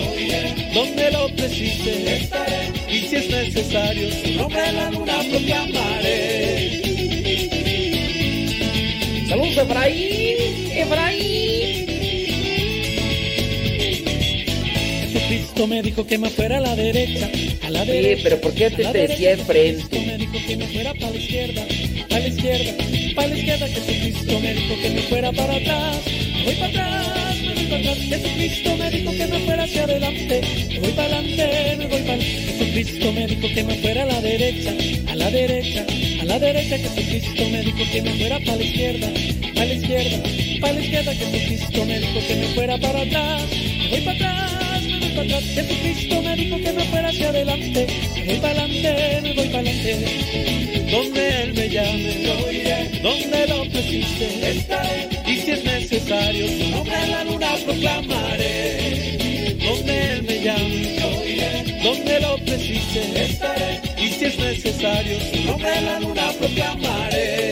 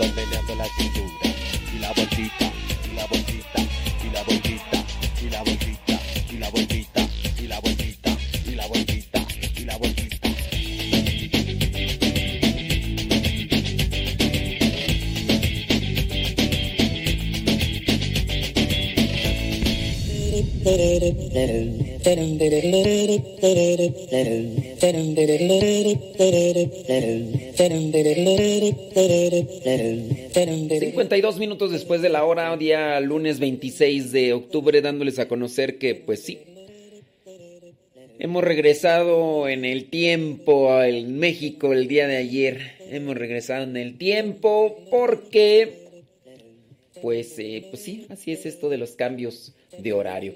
Oiga, eh, preocupante, allá en España está el aumento de casos por el virus. Dice, decretan un estado de alarma y restringen pues, la participación en las iglesias, a pesar de que se toman las medidas necesarias y todo, pero se van así como que inmediatamente sobre sobre las iglesias, órale. Bueno, también están los comercios y todo, pues, pero ¿qué dice la nota? El gobierno de España decretó un nuevo estado de alarma que previsiblemente durará hasta el mes de mayo del próximo año, ¿eh? Del próximo año. Dice, sin duda este tipo de restricciones afectarán el aforo de las iglesias. Ya se ve una disminución sin duda en la participación de los fieles, ya que muchos toman distancia en esto y a pesar de que se hagan al aire libre y con todas las medidas sanitarias, hay muchas personas que dicen, no, mejor no. Según informa la Arquidiócesis de Madrid, el Consejo de Ministros del pasado 25 de octubre anunció la entrada en vigor de un nuevo estado de alarma en España que da a las comunidades autónomas la posibilidad de establecer confinamientos perimetrales. Aunque esto del confinamiento, pues ya también salió la Organización Mundial de la Salud que dijo, no, como que no, no es correcto, no es propio, no... Y aún así, pues pareciera ser, ¿no? Que se está llevando a cabo. Y, demás. Bueno, pues ahí dentro de lo que son esas noticias allá en, el aumento en España. Madres impulsan el rezo del Santo Rosario en país de mayoría musulmana.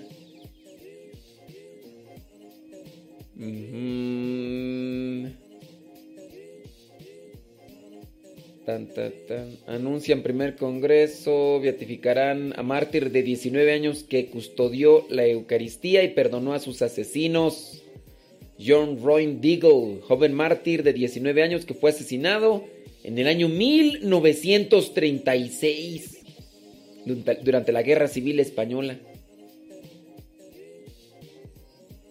Musulmana, no, musulmán. Un viejo de 44 años secuestró a una niña de 14, no, de 13. De 13, una niña católica. Y la fuerza a casarse con él. No que la pederastía no estaba legalizada.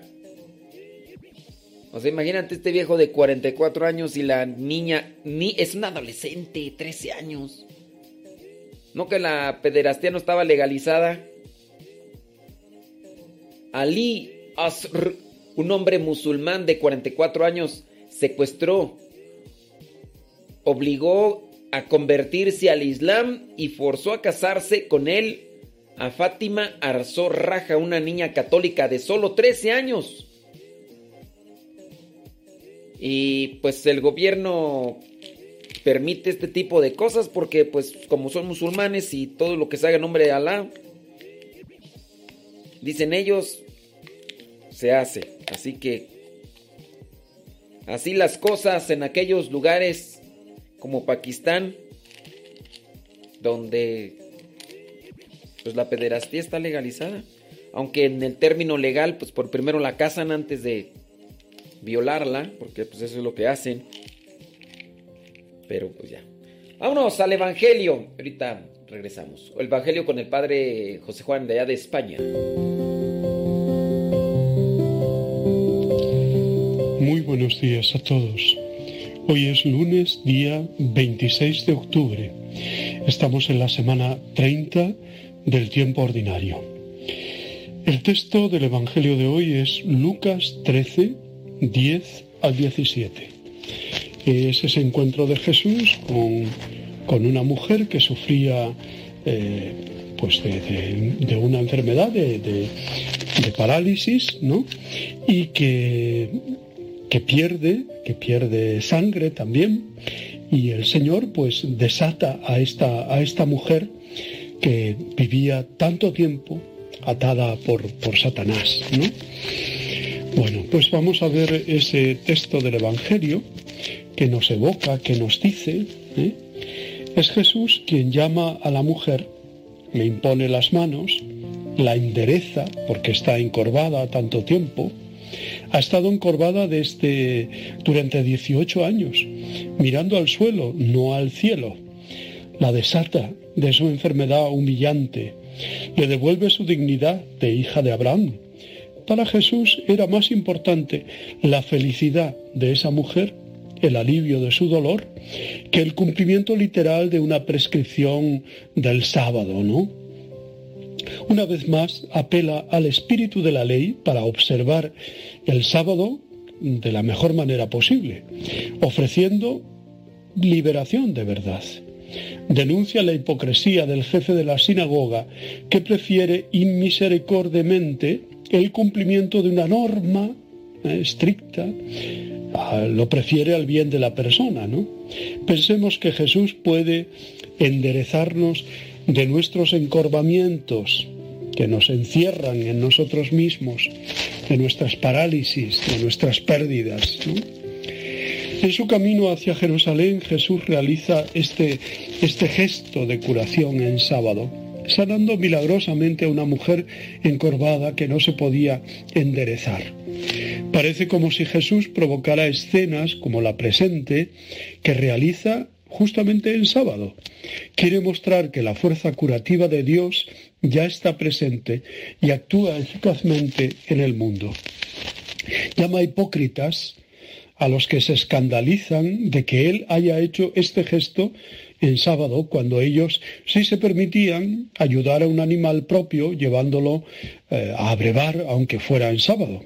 ¿Cuánto más no se podría ayudar a esta pobre mujer, que es hija de Abraham y que desde hace 10 y 18 años Satanás tiene atada? Jesús se dedica a curar, a salvar, a transmitir vida, a liberar. El sábado, para nosotros, con mayor razón, el domingo, es el día semanal que recuerda a los creyentes la victoria de Dios contra todo mal y contra toda esclavitud. Cristo rompe las cadenas y nos da la libertad. Nos enseña que la caridad con las personas es superior a muchas otras cosas, sobre todo a unas leyes exageradas que nos hemos inventado nosotros mismos y que invocamos oportunamente cuando no queremos gastar nuestro tiempo en beneficio de los demás. Con los muchos trabajos que no se podían hacer en sábado, Las escuelas más rigoristas de la época lo habían convertido no en un día de liberación y alegría, sino de preocupación escrupulosa por si te, te pasabas la raya, ¿no? Se puede ser esclavo también de una ley mal entendida. Jesús se opone a este legalismo exagerado. Pensemos si también nosotros necesitamos que nos recuerden que no es el hombre para el sábado, sino el sábado para el hombre. Si en vez de predicar y practicar una religión de hijos, la hemos convertido en un ritualismo de esclavos. En el día de domingo, además de participar en la celebración eucarística, que ciertamente es el punto culminante de la jornada, ayudamos a enderezarse a las personas que están agobiadas por diversos males. Podríamos proponernos hacer cada domingo algún acto de caridad, tener un detalle para con algún enfermo, un anciano, hacer una llamada telefónica amable, escribir una, un WhatsApp, una, una carta, visitar a algún pariente que tenemos abandonado, desatar a alguien al que tal vez nosotros mismos hemos atado con nuestros juicios o con nuestros tratos despectivos, ¿no? Jesús quiere enderezarnos, quiere ponernos en el buen camino, rectos, quiere ponernos en pie ¿eh? y quiere que, que, los liberemos de esas ataduras estériles ¿eh? que muchas veces pues son simplemente lastres, colgajos que no nos dejan ir con libertad en el seguimiento del Señor. La Iglesia celebra en este día la memoria de San Evaristo, Papa. Evaristo fue, según el testimonio de Ireneo de León y de Eusebio de Cesarea, el quinto Papa de la Iglesia Católica y sucesor de Clemente I. Él fue quien acuñó el término de santa a la Iglesia Católica. Los años de su pontificado varían según las fuentes. En la historia eclesiástica se habla del 99 al 108. El catálogo liberiano, aunque lo llama Aristus, coloca su pontificado entre los años 96 al 108. Esta última cronología es la que adopta el Liber Pontificalis. Así resulta ser el Papa que clausura el primer siglo de la era cristiana. Aparte de aparecer su nombre en la lista de Ireneo de León, no se conoce nada de este obispo de la Iglesia de Roma. En el Liber Pontificale se menciona más información sobre el Papa Evaristo que no ha podido ser comprobada. Por ejemplo, que era griego, hijo de un judío nacido en Belén, que fue mártir y que sería el Papa que asignó los tituli a los presbíteros de la Iglesia de Roma. Se dice además que habría presidido tres, tres ceremonias de ordenación, 17 sacerdotes, dos diáconos y 15 obispos. También instituyó un grupo de tres diáconos que debían velar por el mismo Papa y su predicación. Siempre según el Liber Pontificalis, a su muerte fue enterrado en la colina vaticana, cerca de la tumba de San Pedro, y la sede permaneció vacante durante 19 días. A diferencia de sus predecesores, su nombre no aparece en el antiguo canon romano, lo cual indica que la ausencia de información sobre él se remonta a los primeros siglos de la historia de la Iglesia.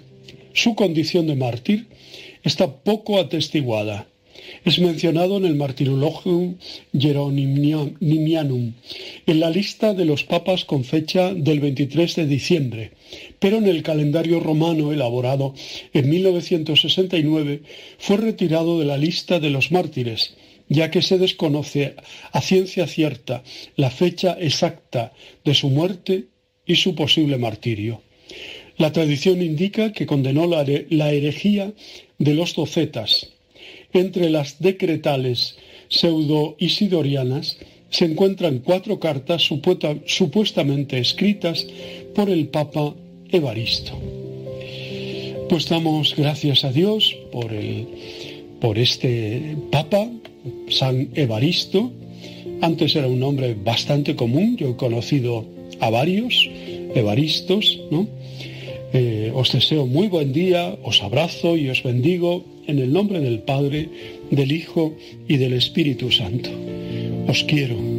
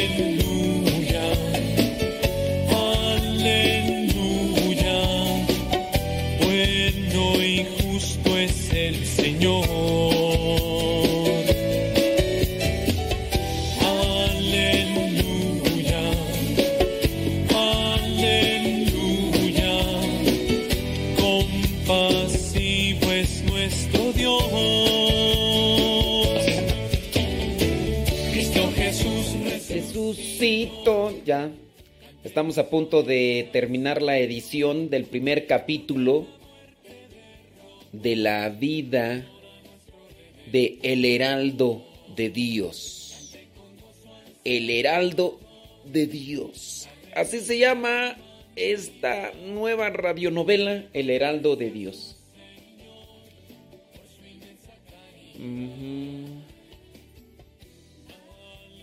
Déjame ver, déjame ver, déjame ver si. Ahí viene la radionovela.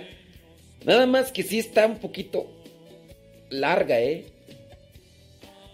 Y también vamos a ver si no tiene muchas restricciones por esto de la, de la música que a veces contienen las radionovelas. Y a ver si no hay muchos peros en, en el Facebook. Es que ahí vamos a anotar. Hoy vamos a probarla. A ver si Facebook no nos pone restricción. Es que el problema es en Facebook. Porque en Facebook cuando detecta que estamos compartiendo algo de música que está registrada. Facebook me congela la transmisión y me dice, tu video, la transmisión de tu video se ha detenido. Y pues ahí ya no puedo yo hacer, yo aunque quiera, pues en el YouTube sí me dejan que siga, pero pues sí. Déjame ver dónde está tú.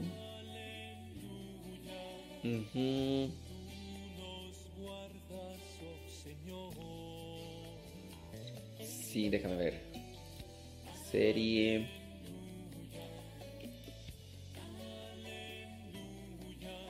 Heraldo de Dios. Ujú. Ok. Toa.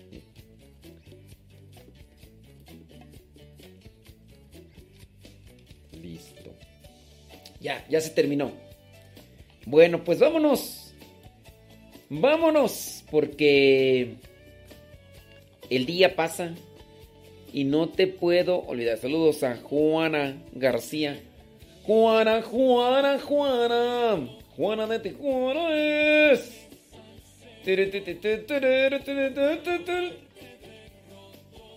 Ahí va.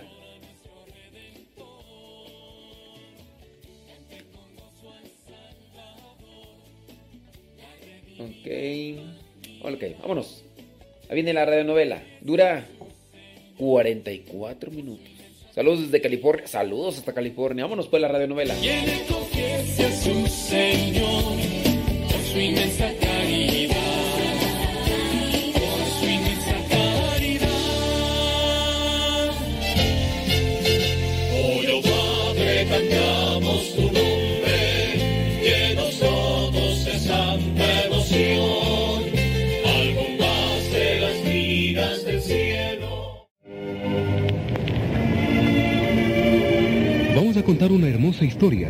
en una noche lluviosa de 1852.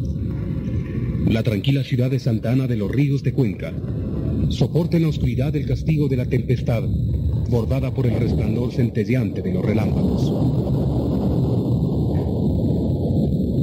De pronto, en medio de la lluvia, cruza un jinete a galope las mojadas calles empedradas y se pierde por una calle desolada.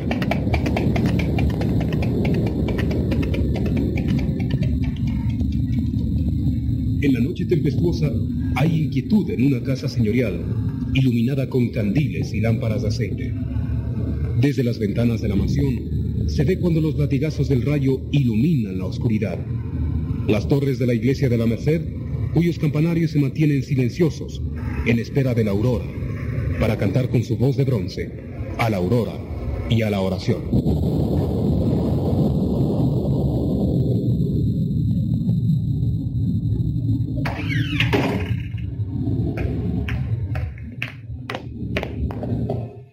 ¿Mandaste ya a Miguel? Sí, acaba de salir. Ojalá encuentre al doctor. Sí, ojalá lo encuentre y pueda venir. ¿Y ella? ¿Cómo sigue, doña Carmen? No sé, no me gusta nada el semblante que tiene. No deja de llorar y repetir que quisiera morirse. Santo Dios, ojalá salga bien de este compromiso. Que Dios la bendiga a ella y al niño. ¿Qué noche escogió para nacer esa criatura? Como si el Santísimo quisiera anunciarnos algo con semejante tempestad.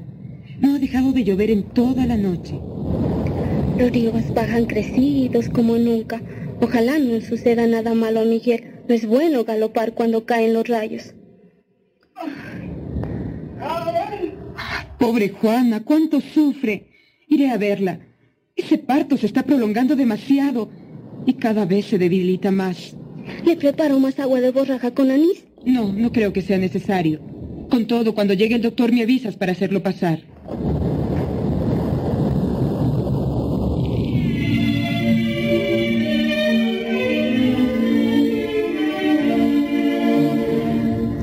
Cuenca, para 1852, era una ciudad sumamente tranquila, apacible en el paisaje del Valle Azuayo, cruzada por los ríos que iban fecundando sus campos, refrescando sus huertos y haciendo más dulce el alma de sus moradores.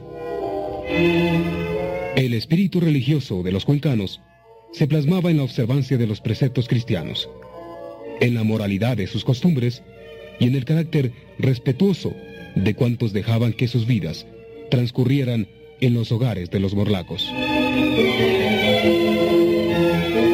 Pero así como el alma colectiva era sosegada, las pasiones humanas inquietaban a muchos seres. El júbilo de la carne sacudía las íntimas fibras de los jóvenes y nuevos seres venían a la vida para certificar las caricias, los besos y las promesas que nunca se cumplieron o que solo dejaron un testimonio de dolor e incertidumbre.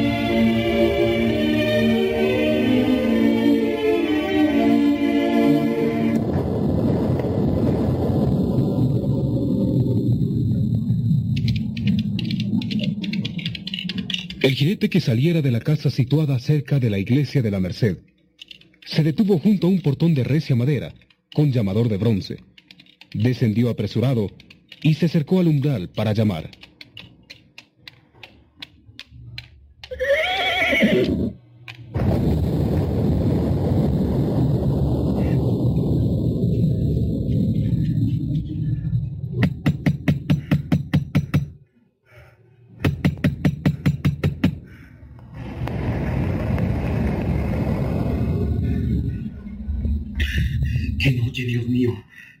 Así debe haber sido el diluvio.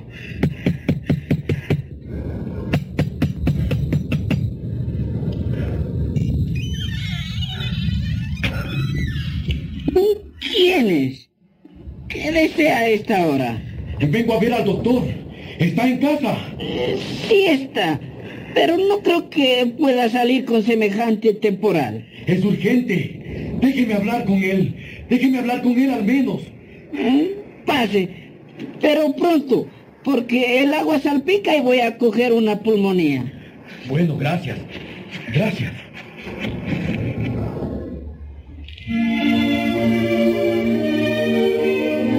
El médico saborea cómodamente sentado junto a la chimenea una taza de café y ve que el humo de su cigarro se enrosca en el aire cálido de la habitación. Cuando le anuncian que un hombre lo busca, se incomoda un poco, pero lo hace pasar para atenderlo.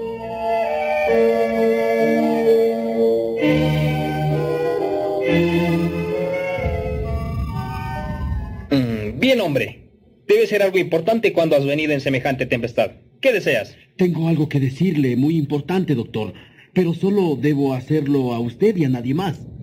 Puedes hablar con confianza. Ismael es mi criado de confianza. Me rogaron que solo le dijera a usted, doctor, lo que le debo decir. Está bien, hombre, me inquietas. Ismael, déjanos solos, que si no, este no va a hablar.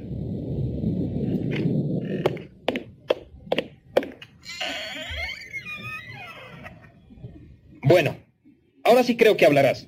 ¿Qué sucede? ¿Y quién te manda? Vengo de parte de... Mm, sí. ¿De quién? ¿Pero qué misterio es este? Mi patrona es doña Juana Maldonado de San Juan, doctor. Sí. ¿Y qué le sucede a doña Juana? Me mandan a rogarle que vaya a asistirla porque va a tener un niño, doctor. ¿Un niño? Doña Juana. Pero... Si no he sabido que se haya casado. Mm, pero... Bueno, en realidad no me toca a mí juzgar a la gente. ¿Quién te manda, buen hombre? Doña Carmen, la hermana de doña Juana, mi patrona, doctor. Ah, ahora comprendo todo. Ah, caray, ¿qué cosas están sucediendo en estos nuevos tiempos? Y te han mandado a buscarme. Mm, mi deber es ir aunque el cielo se venga abajo en esta noche.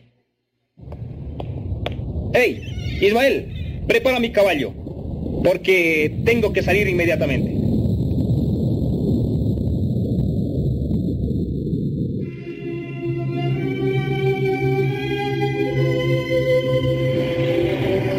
El rumor de los ríos cuencanos rivalizan con sus aguas tumultuosas, con el estruendo de la tormenta desencadenada.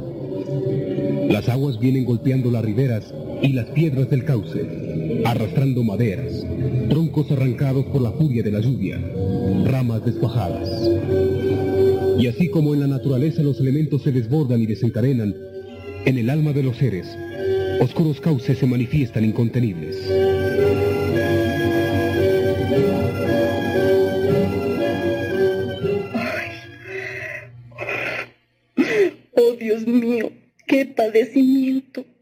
Parece que Dios me castiga por haber pecado, por haber caído en tentación.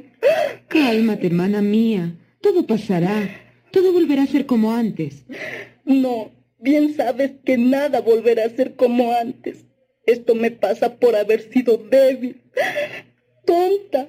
Y ahora estoy padeciendo por haberme dejado engañar del amor. Dices bien.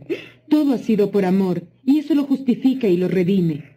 No eres la primera ni la última mujer que va a tener un hijo, Juana, compréndelo. Y no te creas culpable. No seré la única, pero no merezco esta desvergüenza, este padecimiento. La vida ha sido injusta conmigo. Cálmate. Ahora no debes preocuparte más que de tener a tu hijo, y ya verás cómo todo se arregla. Ya lo he pensado. No quiero verlo siquiera. No quiero saber cómo será. Para mí es como si no hubiera nacido, como si no hubiera existido nunca en mis entrañas. Las angustiadas palabras de la joven parturienta han caído pesadas, tremendas, definitivas en medio de la habitación donde solo su hermana Carmen ha tenido derecho a ingresar para atenderla. Carmen es la poseedora de un secreto que humilla y mancha a la familia. Juana, por Dios, no vuelvas a decir eso. Me horroriza oírtelo. El dolor y el despecho te hacen enloquecer. Quizás estoy loca desde que comprendí que había cometido un error al enamorarme de Santiago, sabiendo que ese amor era imposible, que estaba desde el comienzo rechazado por Dios. Ya hemos hablado demasiado sobre eso, Juana. Ahora solo consigues atormentarte en vez de ahorrar fuerzas y rezar. ¿Rezar? A mi Dios ya no me escucha. Quizás nunca me escuchó. Por eso estoy ahora así, abandonada de su misericordia. Descansa, descansa, hermana. No demorará en llegar el doctor Arteaga. Pero, ¿es que has mandado a ver un médico para que sepa de mi pecado y lo divulgue? y luego lo sepa todo Cuenca. Solo quiero ayudarte, Juanita. Tu parto se presenta difícil. Sin un doctor las consecuencias pueden ser graves, no solo para ti, sino para el niño. Si no me importa mi vida, ¿me va a importar la del niño? Oh Dios, ¿por qué me haces sufrir tanto? ¿Por qué me castigas como una réproba?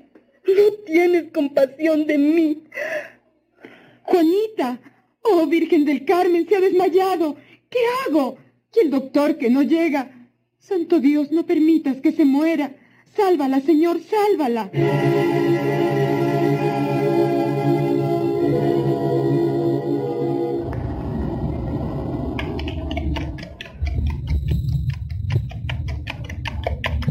Entre relámpagos que rompen las tinieblas, dos hombres manejan sus cabalgaduras en medio de una cortina inclemente de lluvia. Arropados con gruesos ponchos y cubiertos con sombreros de ancha ala, los jinetes se acercan presurosos hacia la casa de la joven enferma, doña Juana Maldonado de San Juan.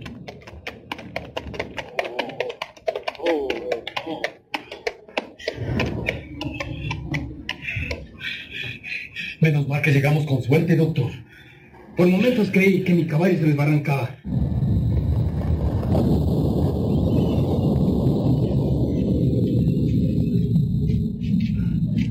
Sígame usted, doctor. Anunciaré que usted ha llegado. Dificultosamente se ha sacado el poncho y el sombrero empapados de agua.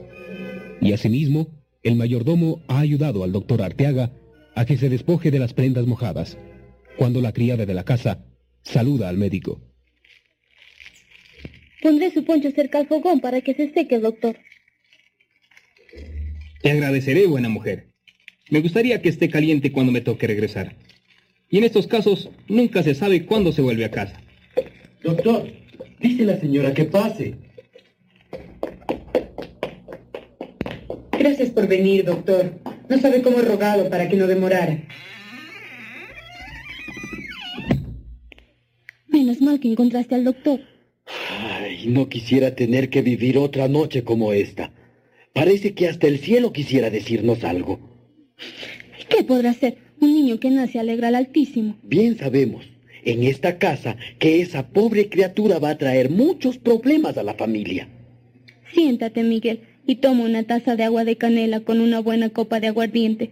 Bien dicen que el trago espanta los malos espíritus y las enfermedades. Te agradezco, mujer. Bien que la necesito. Nos han pedido que no digamos nada de lo que está sucediendo esta noche en esta casa. Y no saldrá de nuestros labios absolutamente nada. ¿No es así? Como hombre que soy, sé guardar secretos. No tienes que recordarme nada. ¿Y por qué me lo dices, ah? ¿Por qué? Bueno, porque he oído que la familia no quiere que nadie se entere de que la niña Juanita ha- tenido un hijo. Eso yo ya lo sé. Pero no sabes que ella no quiere el niño que va a tener. Que en cuanto nazca lo van a hacer desaparecer o algo por el estilo. Ah, caray. Eso sí está malo. ¿Y qué van a hacer entonces? No lo sé, te digo. Pero ese pobre niño nacerá sin padre ni madre que lo quiera ni lo proteja. Ah, caramba, eso sí está malo. Muy malo. Por eso, como te decía antes, nada de lo que pase aquí esta noche debe saberlo nadie. Así se hará. Nadie sabrá nada. Al menos por mí.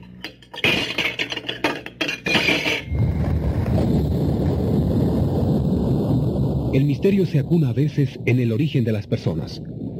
Los hechos quedan oscuros debido a intereses de familia, a secretos que es necesario conservar a costa de todo sacrificio, a convencionalismos sociales que norman la vida de los seres, oprimiendo sentimientos y destruyendo sus existencias. ¿Cómo le encuentra usted, doctor? ¿No cree que es grave? Me parece que ha abusado de su salud. Está muy débil. Seguramente no se ha alimentado como requiere hacerlo la madre cuando va a tener un niño. No ha sido fácil manejarla en estos últimos meses, doctor. Desde que certificó su embarazo, Me imagino. Ha sido un error. Se nota en ella un deseo de morir. así es. Ha sufrido tanto la pobre que no sabemos en qué irá a terminar todo esto. Doctor, ¿cree usted que está en peligro? Quisiera decirle que no, doña Carmen. Pero mi obligación es controlar el mal e informar a los parientes que su caso no se presenta prometedor. Dios, ¿qué hacer entonces? El padre de la criatura debería saber el estado en que se encuentra la enferma y el peligro que corren tanto la madre como el niño. Lo cree indispensable, doctor.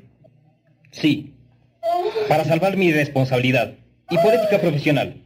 ¿Quién es el padre? Supongo que no tendrá inconveniente en decírmelo. Bueno, doctor, realmente no sé si deba... Confiármelo. Los médicos como los sacerdotes tenemos un voto sagrado ante nuestra conciencia y ante Dios, de conservar el secreto profesional. Sí, lo sé, pero confío en su honorabilidad. Usted sabe, para nuestra familia esto es una desgracia. O más que una desgracia, es una tragedia. Mi pobre hermana no ha tenido suerte. Está volviendo en sí, doctor. Está reaccionando favorablemente al medicamento que le suministré. Y su pulso va normalizándose. Creo que no demorará en nacer la criatura. Debería alegrarme. Pero creo que al nacer lo único que hará ese inocente es complicar más el destino de su madre y denunciar el pecado del que proviene. Permítame contradecirle como médico, doña Carmen. Para el fenómeno de la vida, el nacer como el morir no tiene nada que denunciar y acusar como error o pecado. Ay, Carmen, hermana, tengo sed. Toma, esta agua de remedio te aliviará. Toma. Si continúa el proceso como hasta aquí, es posible que en menos de media hora todo estará terminado. Que Dios lo escuche, doctor, y que sea lo que la providencia ordene.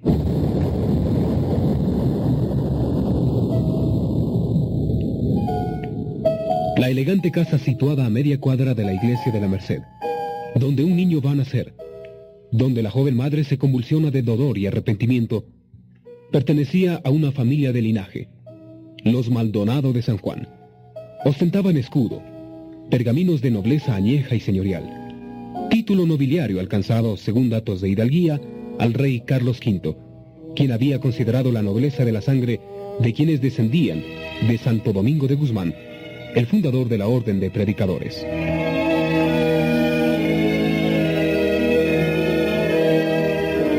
Mientras el médico observaba a la parturienta y la hermana de la misma se preocupa de acomodarle las almohadas y secarle el rostro sudoroso, el facultativo hace una señal imperceptible a doña Carmen, indicándole que podrían separarse por un instante del hecho y esperar que la naturaleza obrara por sí misma en el nacimiento de un nuevo ser.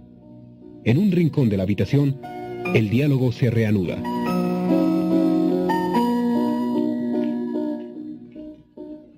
Doña Carmen, está usted por decirme lo que le había preguntado. Así es, doctor. Y también le había pedido como único favor que al escuchar el nombre del padre del niño olvide usted haberle oído. Se lo prometo. No tiene por qué preocuparse. Pues bien, mi pobre hermana, joven como es, se enamoró perdidamente de un hombre que la supo seducir con su apostura, buen nombre, educación y galantería. Pero supongo que él sabrá responder a su obligación de padre. Eso es precisamente lo que no se podrá conseguir. Ya le dije a usted que en eso consistía nuestra tragedia familiar. ¿Es que acaso ha muerto? No, no ha muerto. Pero es como si lo estuviera. Ese hombre es casado, doctor. Y creo que eso me libra de más explicaciones. Ahora voy comprendiendo, doña Carmen. Es casado y ocupa una excelente posición social. Y su nombre le dirá mucho más de lo que yo podría decirle. Se trata de Santiago. Santiago Matobelle, doctor.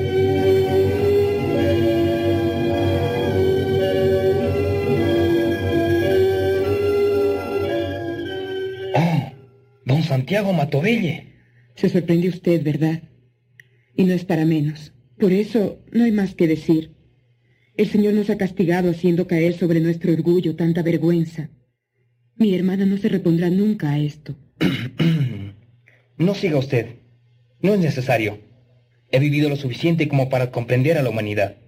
Y tengo la necesaria misericordia para no juzgar a mis semejantes. Ahora comprende por qué su silencio nos es indispensable, doctor Arteaga. Cuente siempre con él. ¡Oh, ¡Santo Dios! Sí. Parece que... Ha llegado el momento. Pero quiero que sepa, para su tranquilidad, que una vez que nazca la criatura y salga yo de esta casa, habré olvidado no solo el nombre del padre del niño, sino también lo que ha sucedido esta noche. Gracias, doctor. Sabía que usted nos comprendería y ayudaría. No lo hago por ustedes, doña Carmen. Lo hago por caridad y en nombre de Dios, que es el único que otorga la vida para que se cumpla su sagrada voluntad y sus más ocultos designios.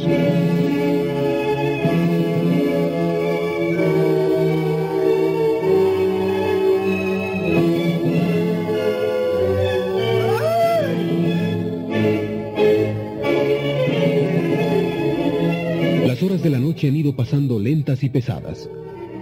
La tempestad ha menguado su fuerza aniquiladora y una calma especial que anuncia la próxima aurora se aposenta sobre la ciudad de Cuenca. Aquella noche del 8 de septiembre de 1852. En la cocina, los dos sirvientes se mantienen alertas ante lo que suponen sucede en la alcoba de la joven parturienta. Menos mal que pasó la lluvia. Me parecía que nunca iba a terminar. Sí, fue terrible. ¿Qué sucederá arriba? El doctor no ha salido todavía. ¿Qué será? A lo mejor ese niño no nacerá hoy.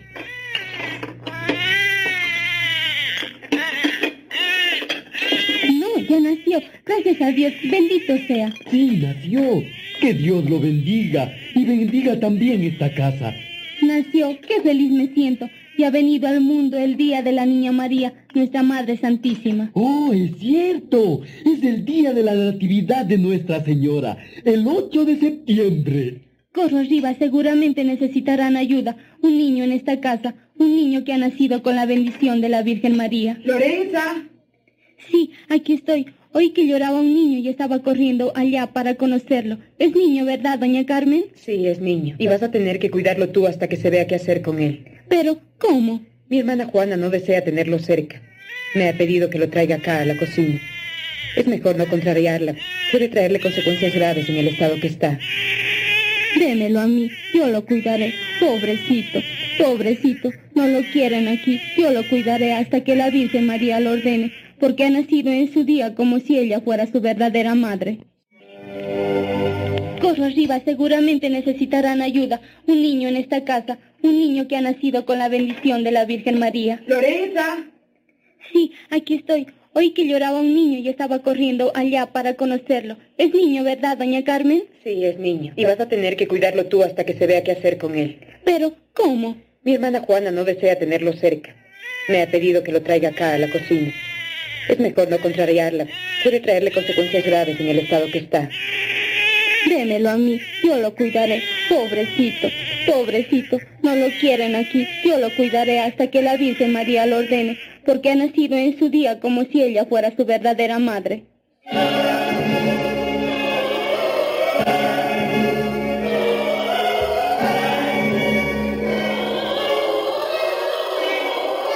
Un niño nacido en la calle que antes se llamó Episcopal, a media cuadra escasa de la iglesia de la Merced, en una casona de blasones nobles y orgullosos apellidos.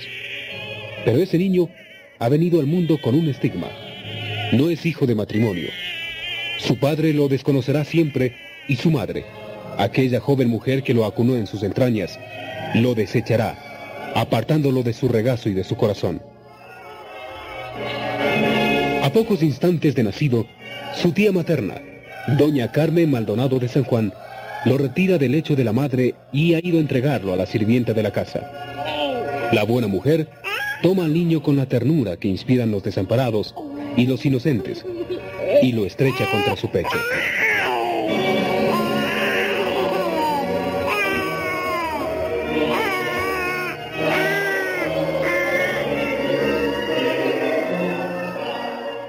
Bueno, mañana ya veremos qué debemos hacer, Lorenza.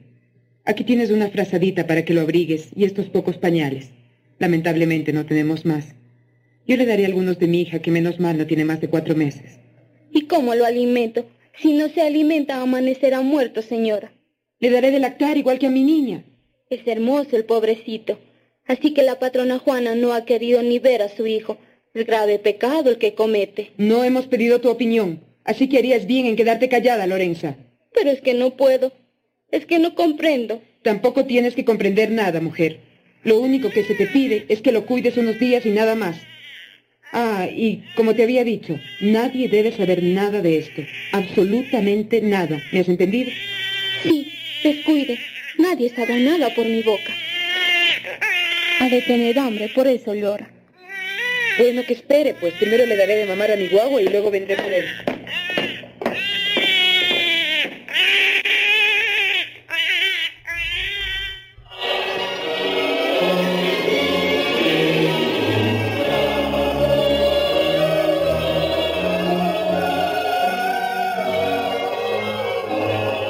Oyendo, Miguel? Sí, estaba oyendo. Y te digo que además de pena por el guagua, siento asco. Asco. ¿De quién? ¿De qué? De todo. De la vida hipócrita que llevan los patrones. De las miserias y suciedades que se cometen y que nunca se quieren que sepan los demás. Eso, sobre todo, que nadie sepa, dice la patrona. Eso es lo que cree ella. Pero siempre se saben esas infamias y los secretos. Y aunque nunca digamos nada, no se tardará en saber que la niña Juanita tuvo un hijo. ¿Y cómo lo van a saber? Ni que fueran brujos. Como si lo fueran. Acuérdate de mí, Lorenza. Dios, que eso no suceda. ¿Qué va a pasar con la pobre niña Juana? Nada. No pasará nada, salvo que día a día se ha de ir consumiendo en su propio dolor. Y esa criatura no tendrá padre ni madre hoy, pero desde siempre su único padre ha sido Dios.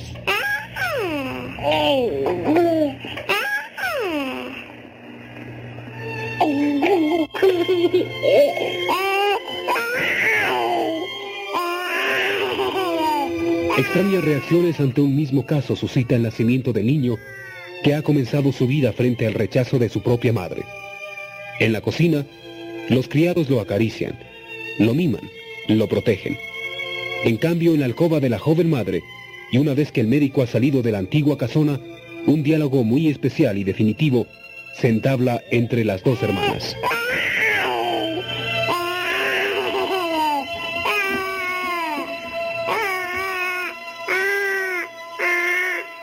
¿Te sientes mejor, Juanita? El doctor dice que no hay nada que temer, que ya lo peor ha pasado. Lo peor.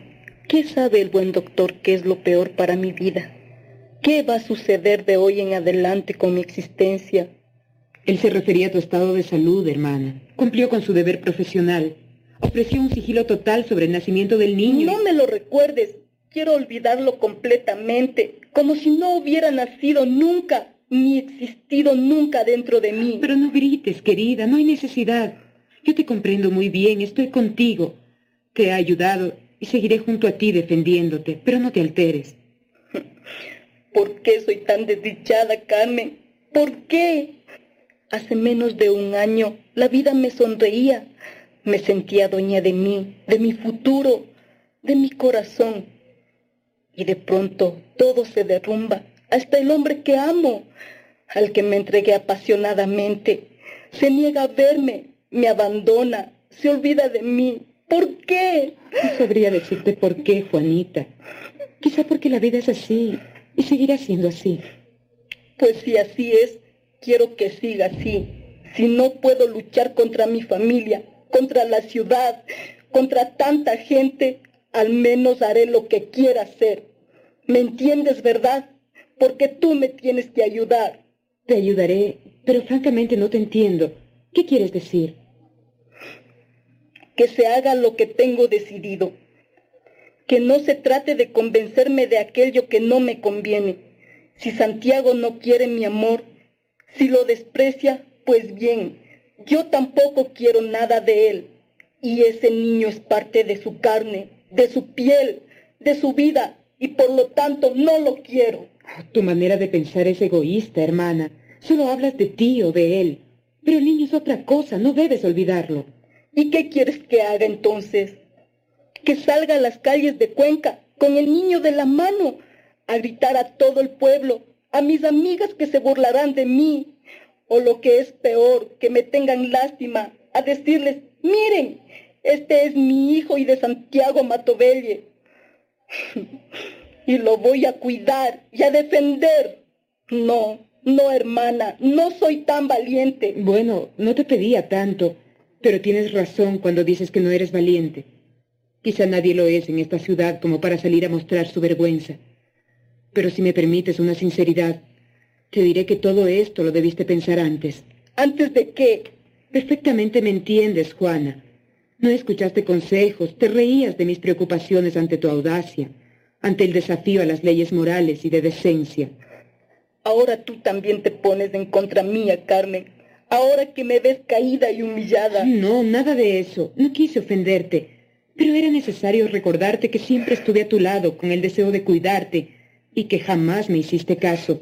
Nunca obedeciste mis consejos. Sí, tienes razón. Fui una estúpida, una loca enamorada que creía en el amor y que ahora veo a dónde me llevó tanto error y equivocación. No ganas nada atormentándote, hermana. Ahora lo que necesitas es reponerte, cumplir bien la dieta que te mandó el doctor y comenzar a olvidar. Olvidar, sí. Aunque no sea posible, lo intentaré. Por lo pronto, hoy he comenzado bien. El olvido ha comenzado a llenar mi corazón. ¿Te refieres a esta noche o tal vez a Santiago? No, me refiero a ese niño que dicen que ha brotado de mis entrañas. ¿A tu hijo?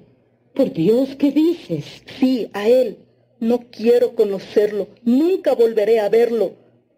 Lo desconozco. Nunca debí haberlo fecundado en mi vientre. Bueno, ¿y qué quieres que hagamos con él? Aunque no quieras reconocerlo, es tu hijo. Llévatelo, regálalo, pero nunca, nunca quiero volver a verlo, ni que me hables de él. No lo quiero y quizás nunca lo quiera. Está bien. Yo veré qué hago con esa criatura. Puedes descansar en paz, hermana. Duerme. Necesitas reposo.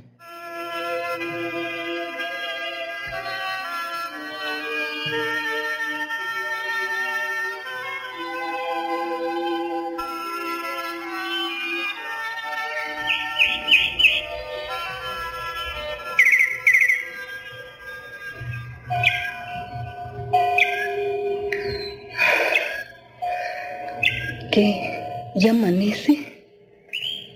Larga noche he vivido, Dios mío. Creí que nunca podría amanecer tan pronto. Sí, están llamando a misa.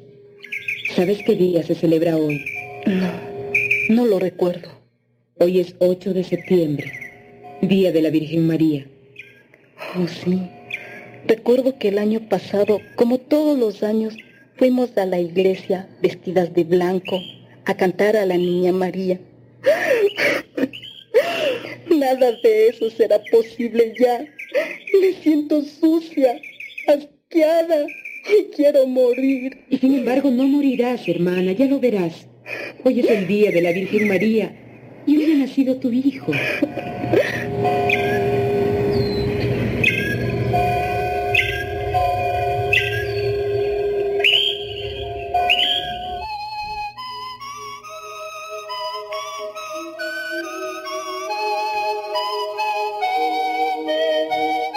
Después de las tormentas nocturnas, el aire mañanero era más límpido, claro y transparente.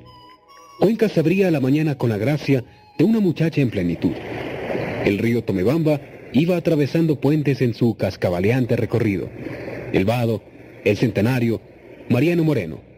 Todos los santos y el Inca eran los nombres de aquellos pasos por donde, sobre maderos resistentes, la gente cruzaba la ciudad.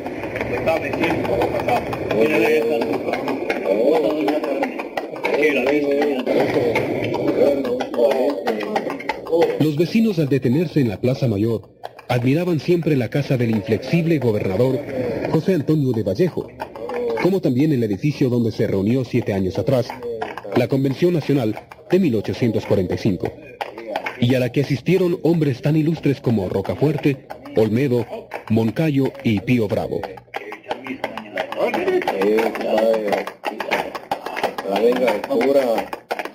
Esas eran algunas de las características urbanas de la bucólica cuenca para el año en que nació aquel niño cuyo oscuro origen iba luego a brillar con luz propia y a transformar una época. Pero regresemos a la familia que por ese motivo ha trastornado su tranquilo vivir. La hermana de Juana, doña Carmen.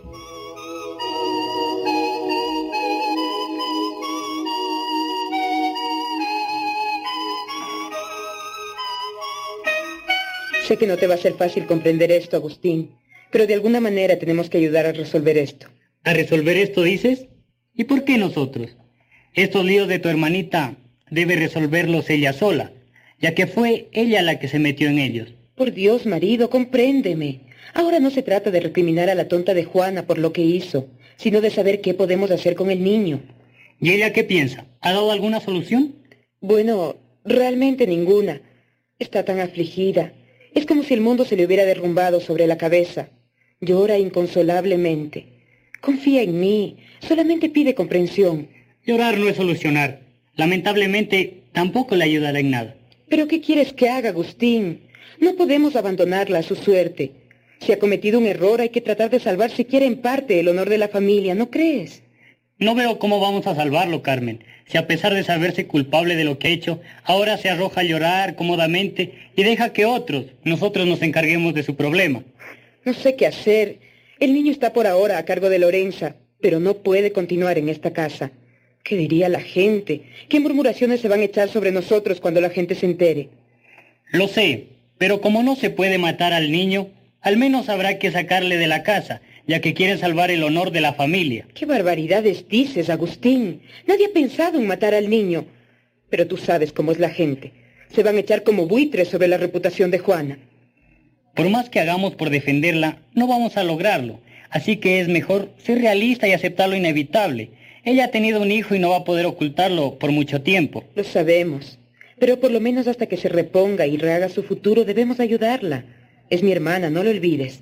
¿Cómo voy a olvidarlo? Si desde que supimos que el niño iba a nacer, no hago otra cosa que pensar en ello. Si lo vieras, es tan hermoso. Es grande y pesa una barbaridad. Pobre criatura. Tiene madre y eres tú la que debe alimentarlo. Realmente tu hermana debe estar loca. Ha cambiado tanto. Está amargada, totalmente transformada.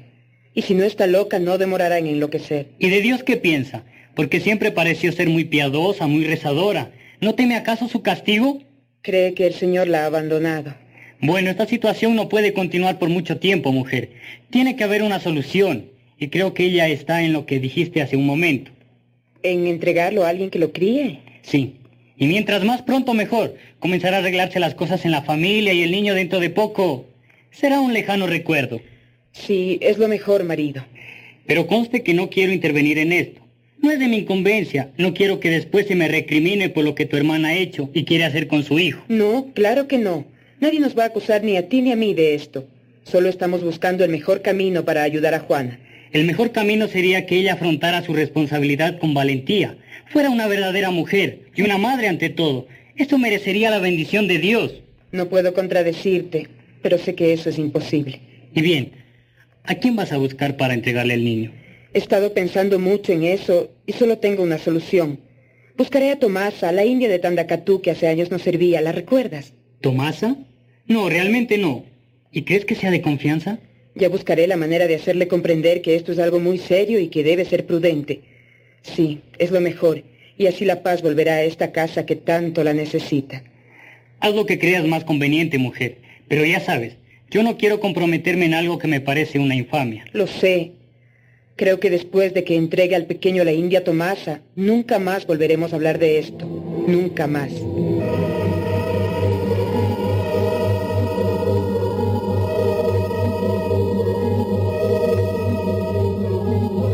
La suerte del pequeño estaba echada.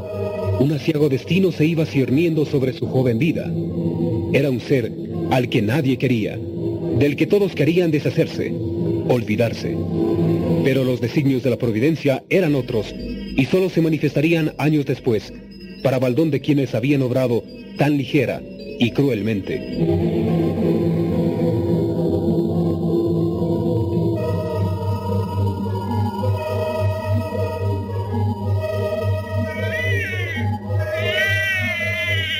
Ver, mi pobrecito, no llore, no llore, que estoy aquí para cuidarlo.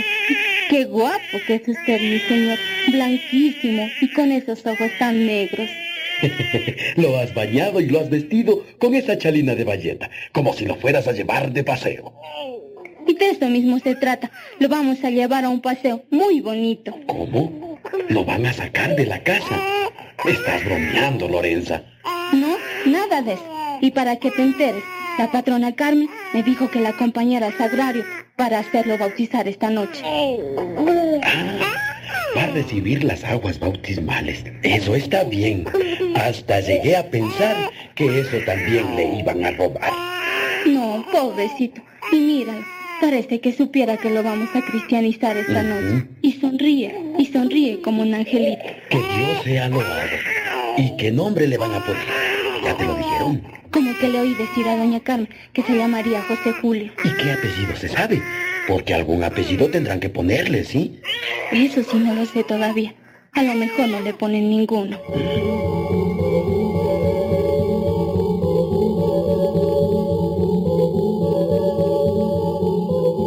Han pasado ocho días desde que el niño, hijo de Juana Maldonado de San Juan, naciera. En la antigua y bien cerrada casona, cercana a la Merced, el llanto de la madre, arrepentida y confusa, ha ido amenguándose. Tal como dijera, no ha consentido que llevaran al niño a su lado, y el pequeño ha permanecido en el cuarto de la servidumbre, relegado e inocente de lo que su nacimiento ha producido.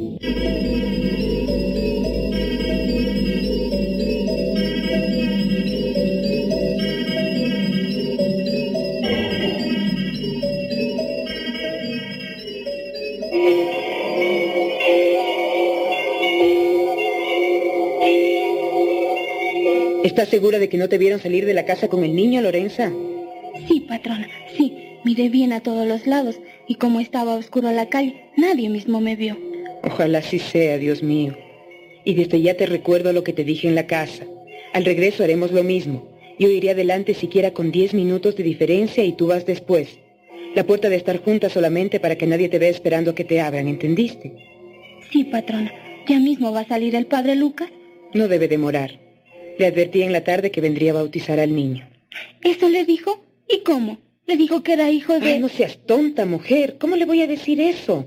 Le conté que hace unos días, al abrir la puerta de calle para salir a misa de madrugada, me encontré con la terrible sorpresa de hallar un niño recién nacido en el umbral. ¿Y eso le dijo? ¿Y le creyó el padrecito? ¿Y por qué no me iba a creer? ¿Acaso no soy una mujer honorable?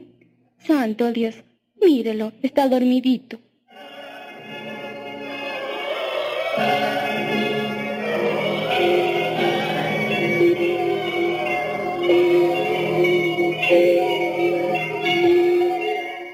Allá va el padre Lucas, en dirección del bautisterio. Será mejor que nos acerquemos. Y ojalá que la gente curiosa no se acerque a la pila. Vamos. Sí, vamos.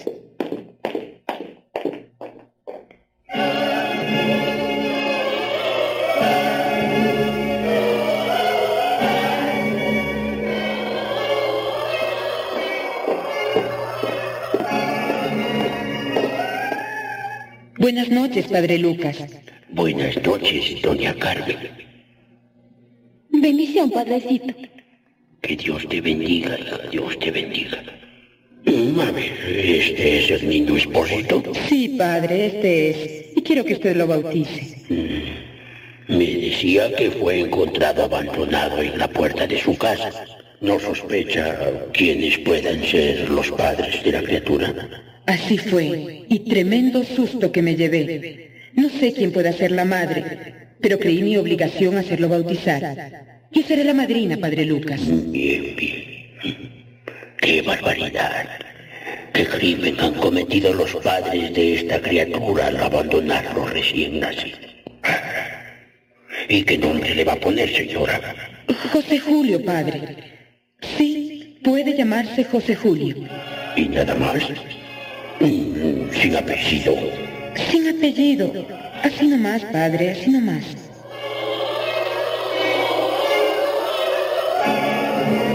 Hemos presentado El Heraldo de Dios.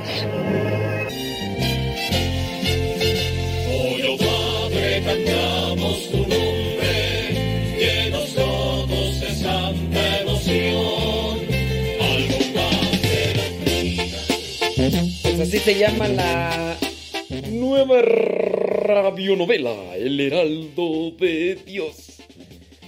Pues estaba acá editando una cosa que voy a compartirles ahorita. Y pues la verdad sí me atrapó. ¿Qué, les pareció? Espero sus comentarios a los que estaban escuchándola. Los ojos entraste tú mi vida y al mirar de tu sonrisa, yo te entregué mi corazón. Estoy en cuerpo y alma, atada a tu vida, brindándote mi tiempo y también mi corazón. Pruebas y alegrías, contigo quiero estar.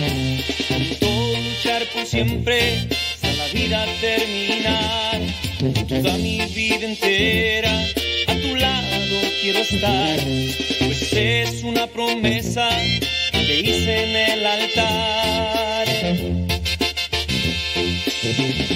Y contigo quiero estar a tu lado yo seguir, yo a tu lado quiero estar, una familia conformar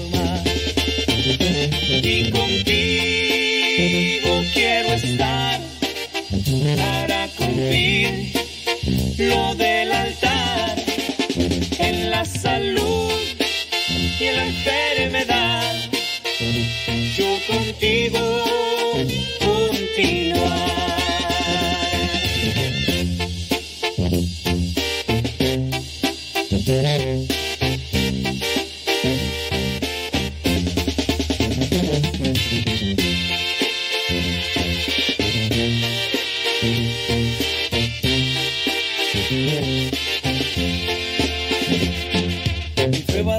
alegrías, contigo quiero estar. Todo luchar por siempre, hasta la vida terminar. Toda mi vida entera, a tu lado quiero estar. Pues es una promesa que te hice en el altar.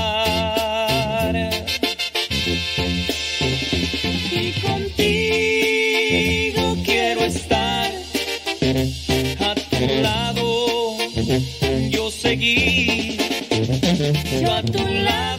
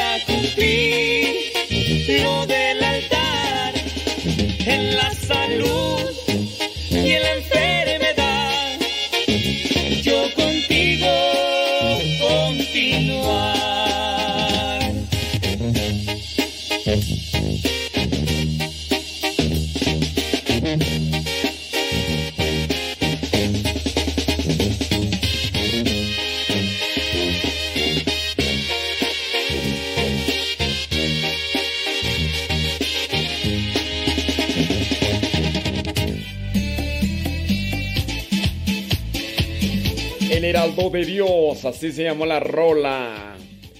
Y como ustedes se dieron cuenta ahí en el título de Facebook y de YouTube, usé un título sobre los cardenales y los obispos en la iglesia y estoy haciendo un audio, bueno ya lo terminé.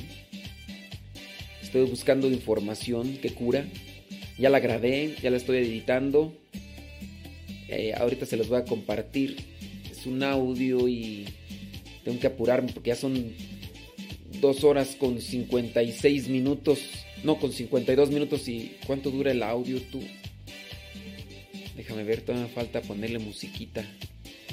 Dura como 8 minutos, 10 minutos. Si es, eh, sí, 9 minutos. Déjame ponerle una rola. Déjenme poner una rola y ahorita ya les pongo el audio de para que ustedes escuchen la diferencia entre monseñor, obispo y de cardenal. Acaban de nombrar ¿cuántos son? 13 nuevos cardenales, uno de ellos mexicano.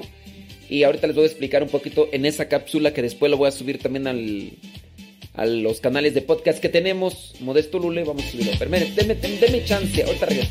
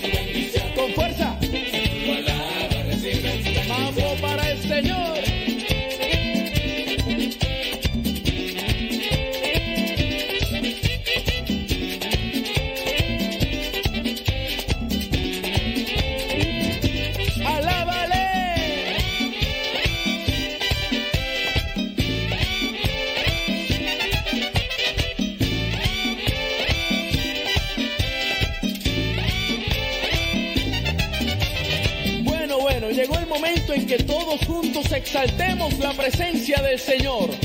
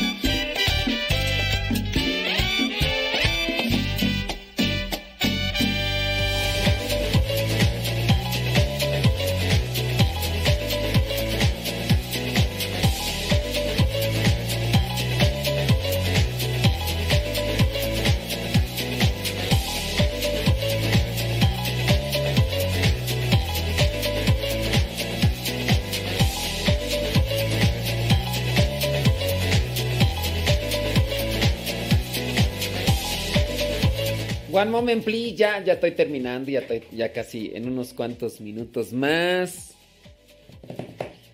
Diferencia entre un monseñor, un obispo y un cardenal. ¿No quiere tú? ¿No quiere descargar? ¡Apúrate! ¡Apúrate! Bueno, One moment, please. One moment, please. Ya, ya, ya, ahora sí, ya. Ahora me dice save file. One moment, please. One moment, please. Dura 8 minutos nada más. Nomás dura 8 minutos. Em, aquí le doy clic. Busco cápsulas. Muy bien. Píldoras. ujú.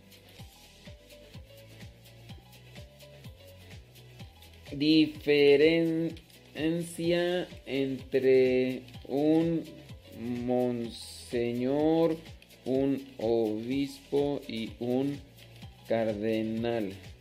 Píldoras de... Muy bien, muy bien. Le doy clic guardar. Y se supone que ya debe estar guardado. Se supone. Ahora nomás déjame buscar dónde está guardado. Déjame ver dónde está guardado. Le doy clic acá. Tic, tic, tic. Entonces, que estoy leyendo algunos de sus comentarios y. Y pues creo que no hay ningún comentario negativo, ¿no? Aquí está, mira. Listo, ya, ya la tengo. Dura 9 minutos 56, sí.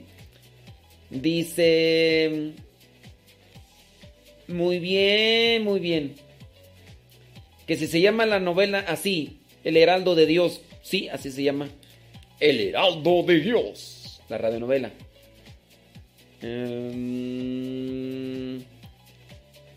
Toque. ¿Cómo se llamó el canto y quién lo canta? ¿Cuál canto? ¿Cuál de todos? ¿Cuál de todos los que hemos puesto? ¿A qué horas?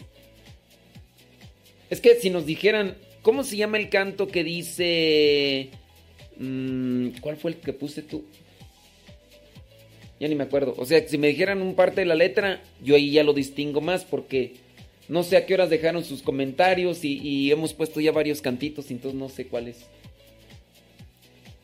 Dice, muy bien, muy bien. Bueno, sí, creo que no hay...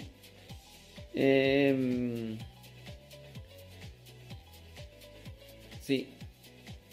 Creo que no hay comentarios así negativos, ¿no? De la radionovela. A pesar de que está larguita, sí. Sale, vale. Bueno, pues denle compartir y denle like y todo para que más personas escuchen. Bueno, miren, la onda va a estar así. Voy a poner el audio de la diferencia entre monseñor, obispo y cardenal. Y también lo voy a subir a nuestras redes sociales, a nuestros podcasts. Si ustedes ya descargaron la aplicación Google Podcast, que es para puros podcast, buscan Modesto Lule y ahí va a estar. Si ya no estás siguiendo por Spotify, Modesto Lule con fondo azul. Está así la caricaturita de Modesto Lule, pero con un fondo azul. Ahí. Si nos siguen por iTunes, Modesto Lule, también ahí va a estar. ¿Y qué por dónde más tú? Ah, en nuestro canal de YouTube, Modesto Lule, también ahí va a estar. Y, y bueno, creo que hay más páginas de podcast. Por ahí van a escuchar el siguiente audio que hemos preparado. Así que, ¡juímonos!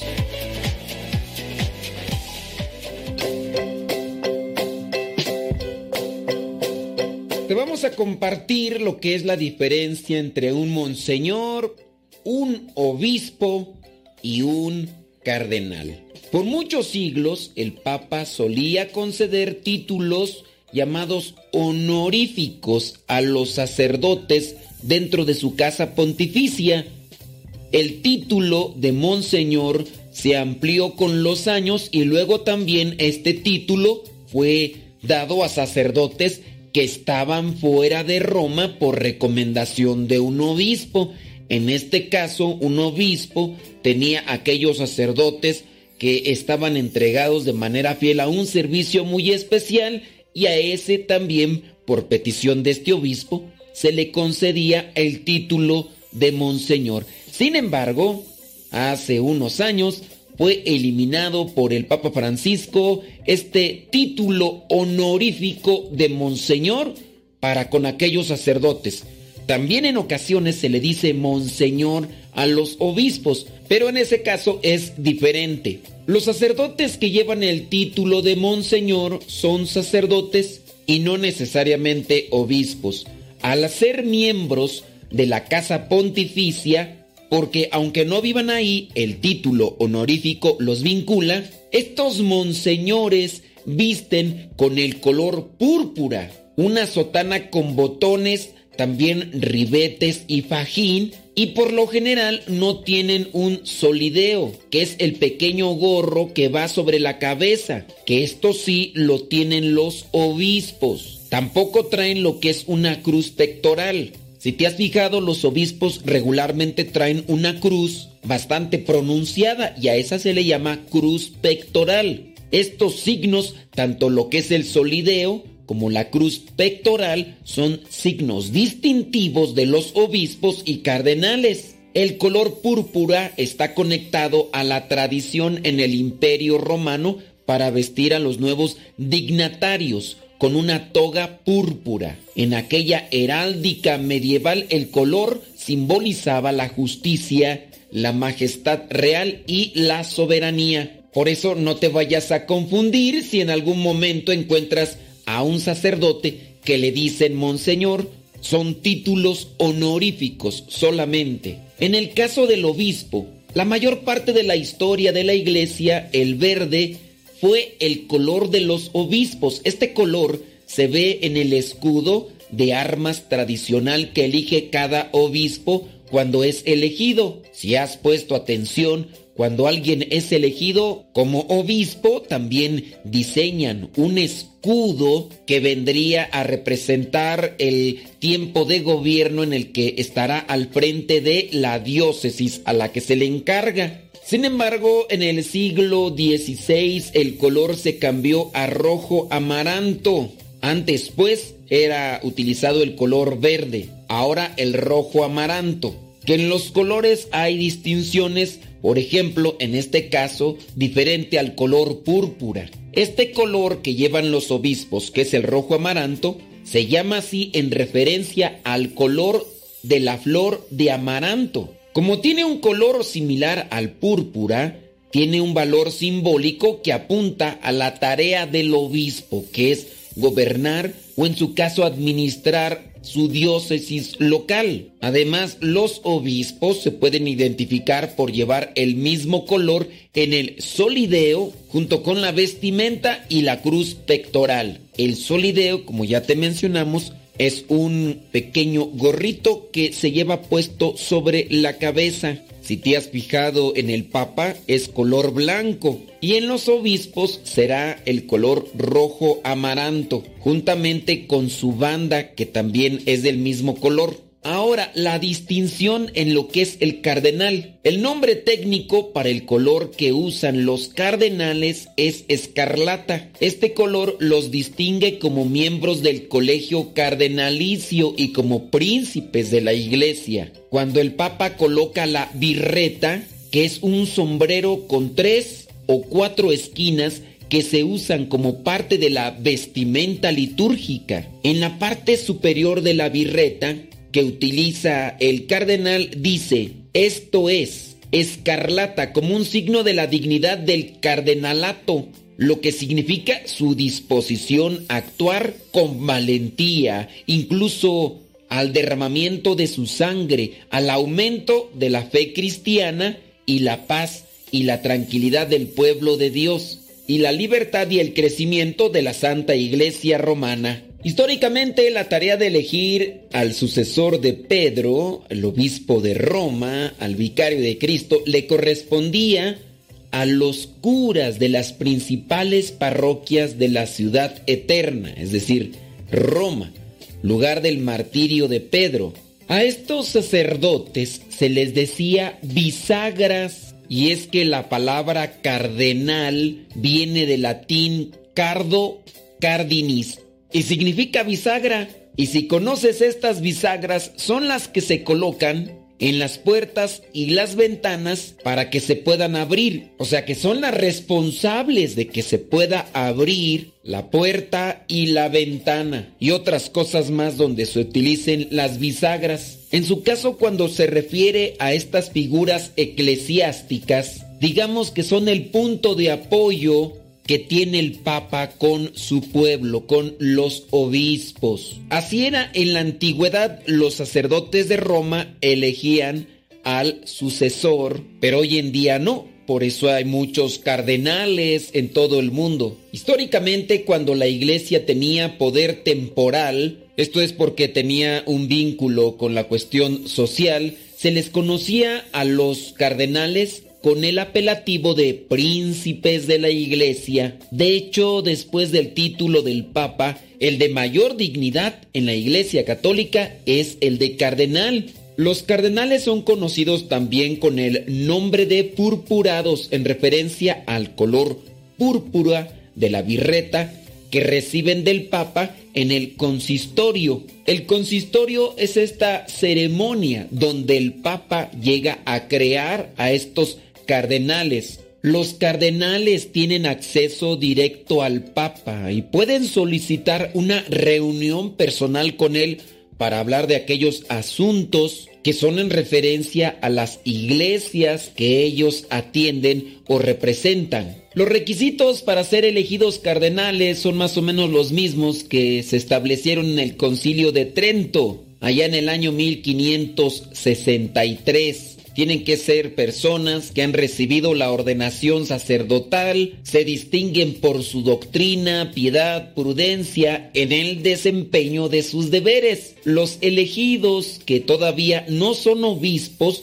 deben recibir la consagración episcopal según lo estableció el Papa San Juan XXIII. Y es que en algunos casos se han nombrado cardenales algunos que no son obispos que son solamente sacerdotes, pero al darles ese nombramiento se tiene que dar entonces la ordenación episcopal para después darles el nombramiento de cardenales. Algunos obispos reciben este título de cardenal más bien con un símbolo honorífico porque muchos de ellos ya rebasan la edad, incluso están hasta jubilados. Como obispos pueden presentar su renuncia al cargo de la diócesis que se les ha dado a los 75 años y algunos de ellos ya son obispos eméritos, si bien están dentro de la diócesis ayudando al otro obispo que está al frente, pero reciben este título honorífico, pero digamos que ya no asume las funciones por cuestiones también de edad y de salud. Es más bien como una forma de agradecimiento por todo lo que hizo en su tiempo de servicio como obispo al frente de la diócesis o de la arquidiócesis que le habían encomendado. Pidamos al buen Dios que siempre ilumine y bendiga a todos nuestros obispos, cardenales y al Papa. Ellos al estar al frente de la iglesia necesitan siempre estar iluminados por el Espíritu Santo ya que son las cabezas de la iglesia local, pero también en algunos casos uno de estos obispos tendrá que ser la cabeza principal en este mundo de la iglesia que Cristo fundó.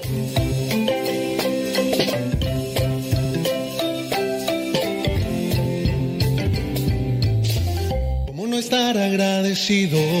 Bueno, pues ahí está la cápsula de quiénes son los cardenales, los obispos y Monseñor. Bueno, nos desconectamos de Facebook y de YouTube porque ya son tres horas de transmisión con este programa que se llama El que Madruga. Y los que se quedan en Radio Cepa, pues ya saben. Si usted está escuchando en YouTube y en Facebook y quiere seguir escuchando, viene el programa Lío Misionero, vienen otras cápsulas, viene también el Evangelio explicado del Padre Ricardo. Vamos a tratar de quitarle el comercialito ese que trae de menudo y todo. Pero bueno, ya sabe, pásele a Radio Cepa. Si quiere descargar la aplicación, le recomiendo que descarguen la aplicación de 305 Inc. No sé qué. Hay dos aplicaciones. Pero, y dele también estrellitas para que sea la primera que salga cuando comiencen a buscarla, ya sea por, por teléfono de manzanita o de Android.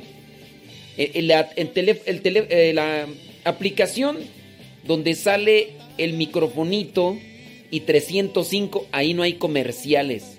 Y de hecho ahí tiene el, globito para mandar mensajes de WhatsApp.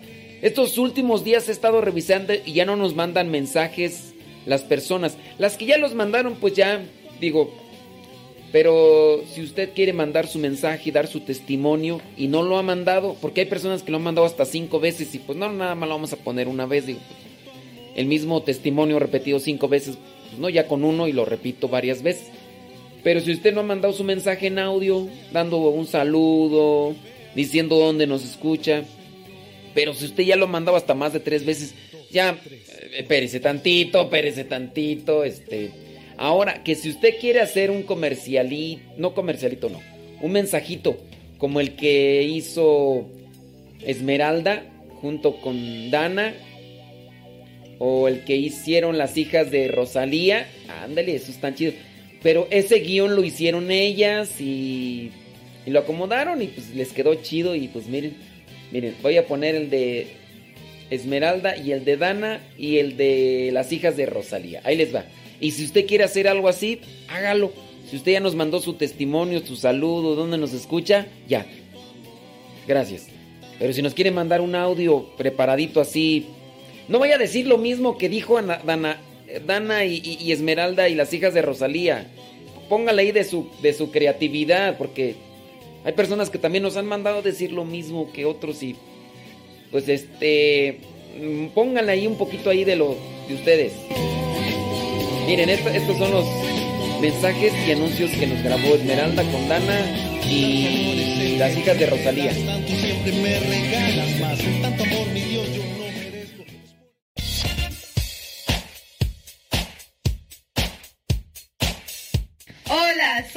Las hijas de Rosalía. ¿Y en la sala? En el cuarto. ¿En el baño? ¿En el carro? ¿En la oficina? Ya está en la cocina. Escuchando Radio Cepa hasta que reviente la bocina. Yo le pongo la musiquita, usted nada más mándeme el audio. Yo le pongo la musiquita y todo. Mamá, ¿por qué estás tan feliz? Ah, pues porque estoy escuchando Radio Cepa. Es una estación de radio que ilumina mi vida y nos pone contentos y felices. Yo quiero escuchar Radio Cepa, ¿cómo le puedo hacer? Ah, pues mira, ahí en tu celular le pones en la Play Store, descargas esa aplicación de Radio Cepa, ahí lo vas a escuchar.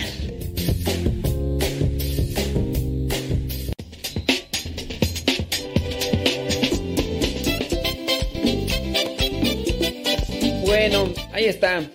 No, no, no vaya a ser lo mismo que ellos, porque hay pues, audios y hay varias personas que me mandan el mismo audio Ay, y ya y pues no tengo que deschar todos los audios porque si ya tenemos uno de quién eres, dónde nos escuchas y compartes tu testimonio ya. Porque sí. Y hay otros que me repiten los mismos anuncios que ya tenemos. No, póngale ahí de su creatividad, ¿sale? Ándele pues. Nos desconectamos de Facebook de YouTube y acá nos quedamos con radiocepa.com. alegría con ternura de corazón.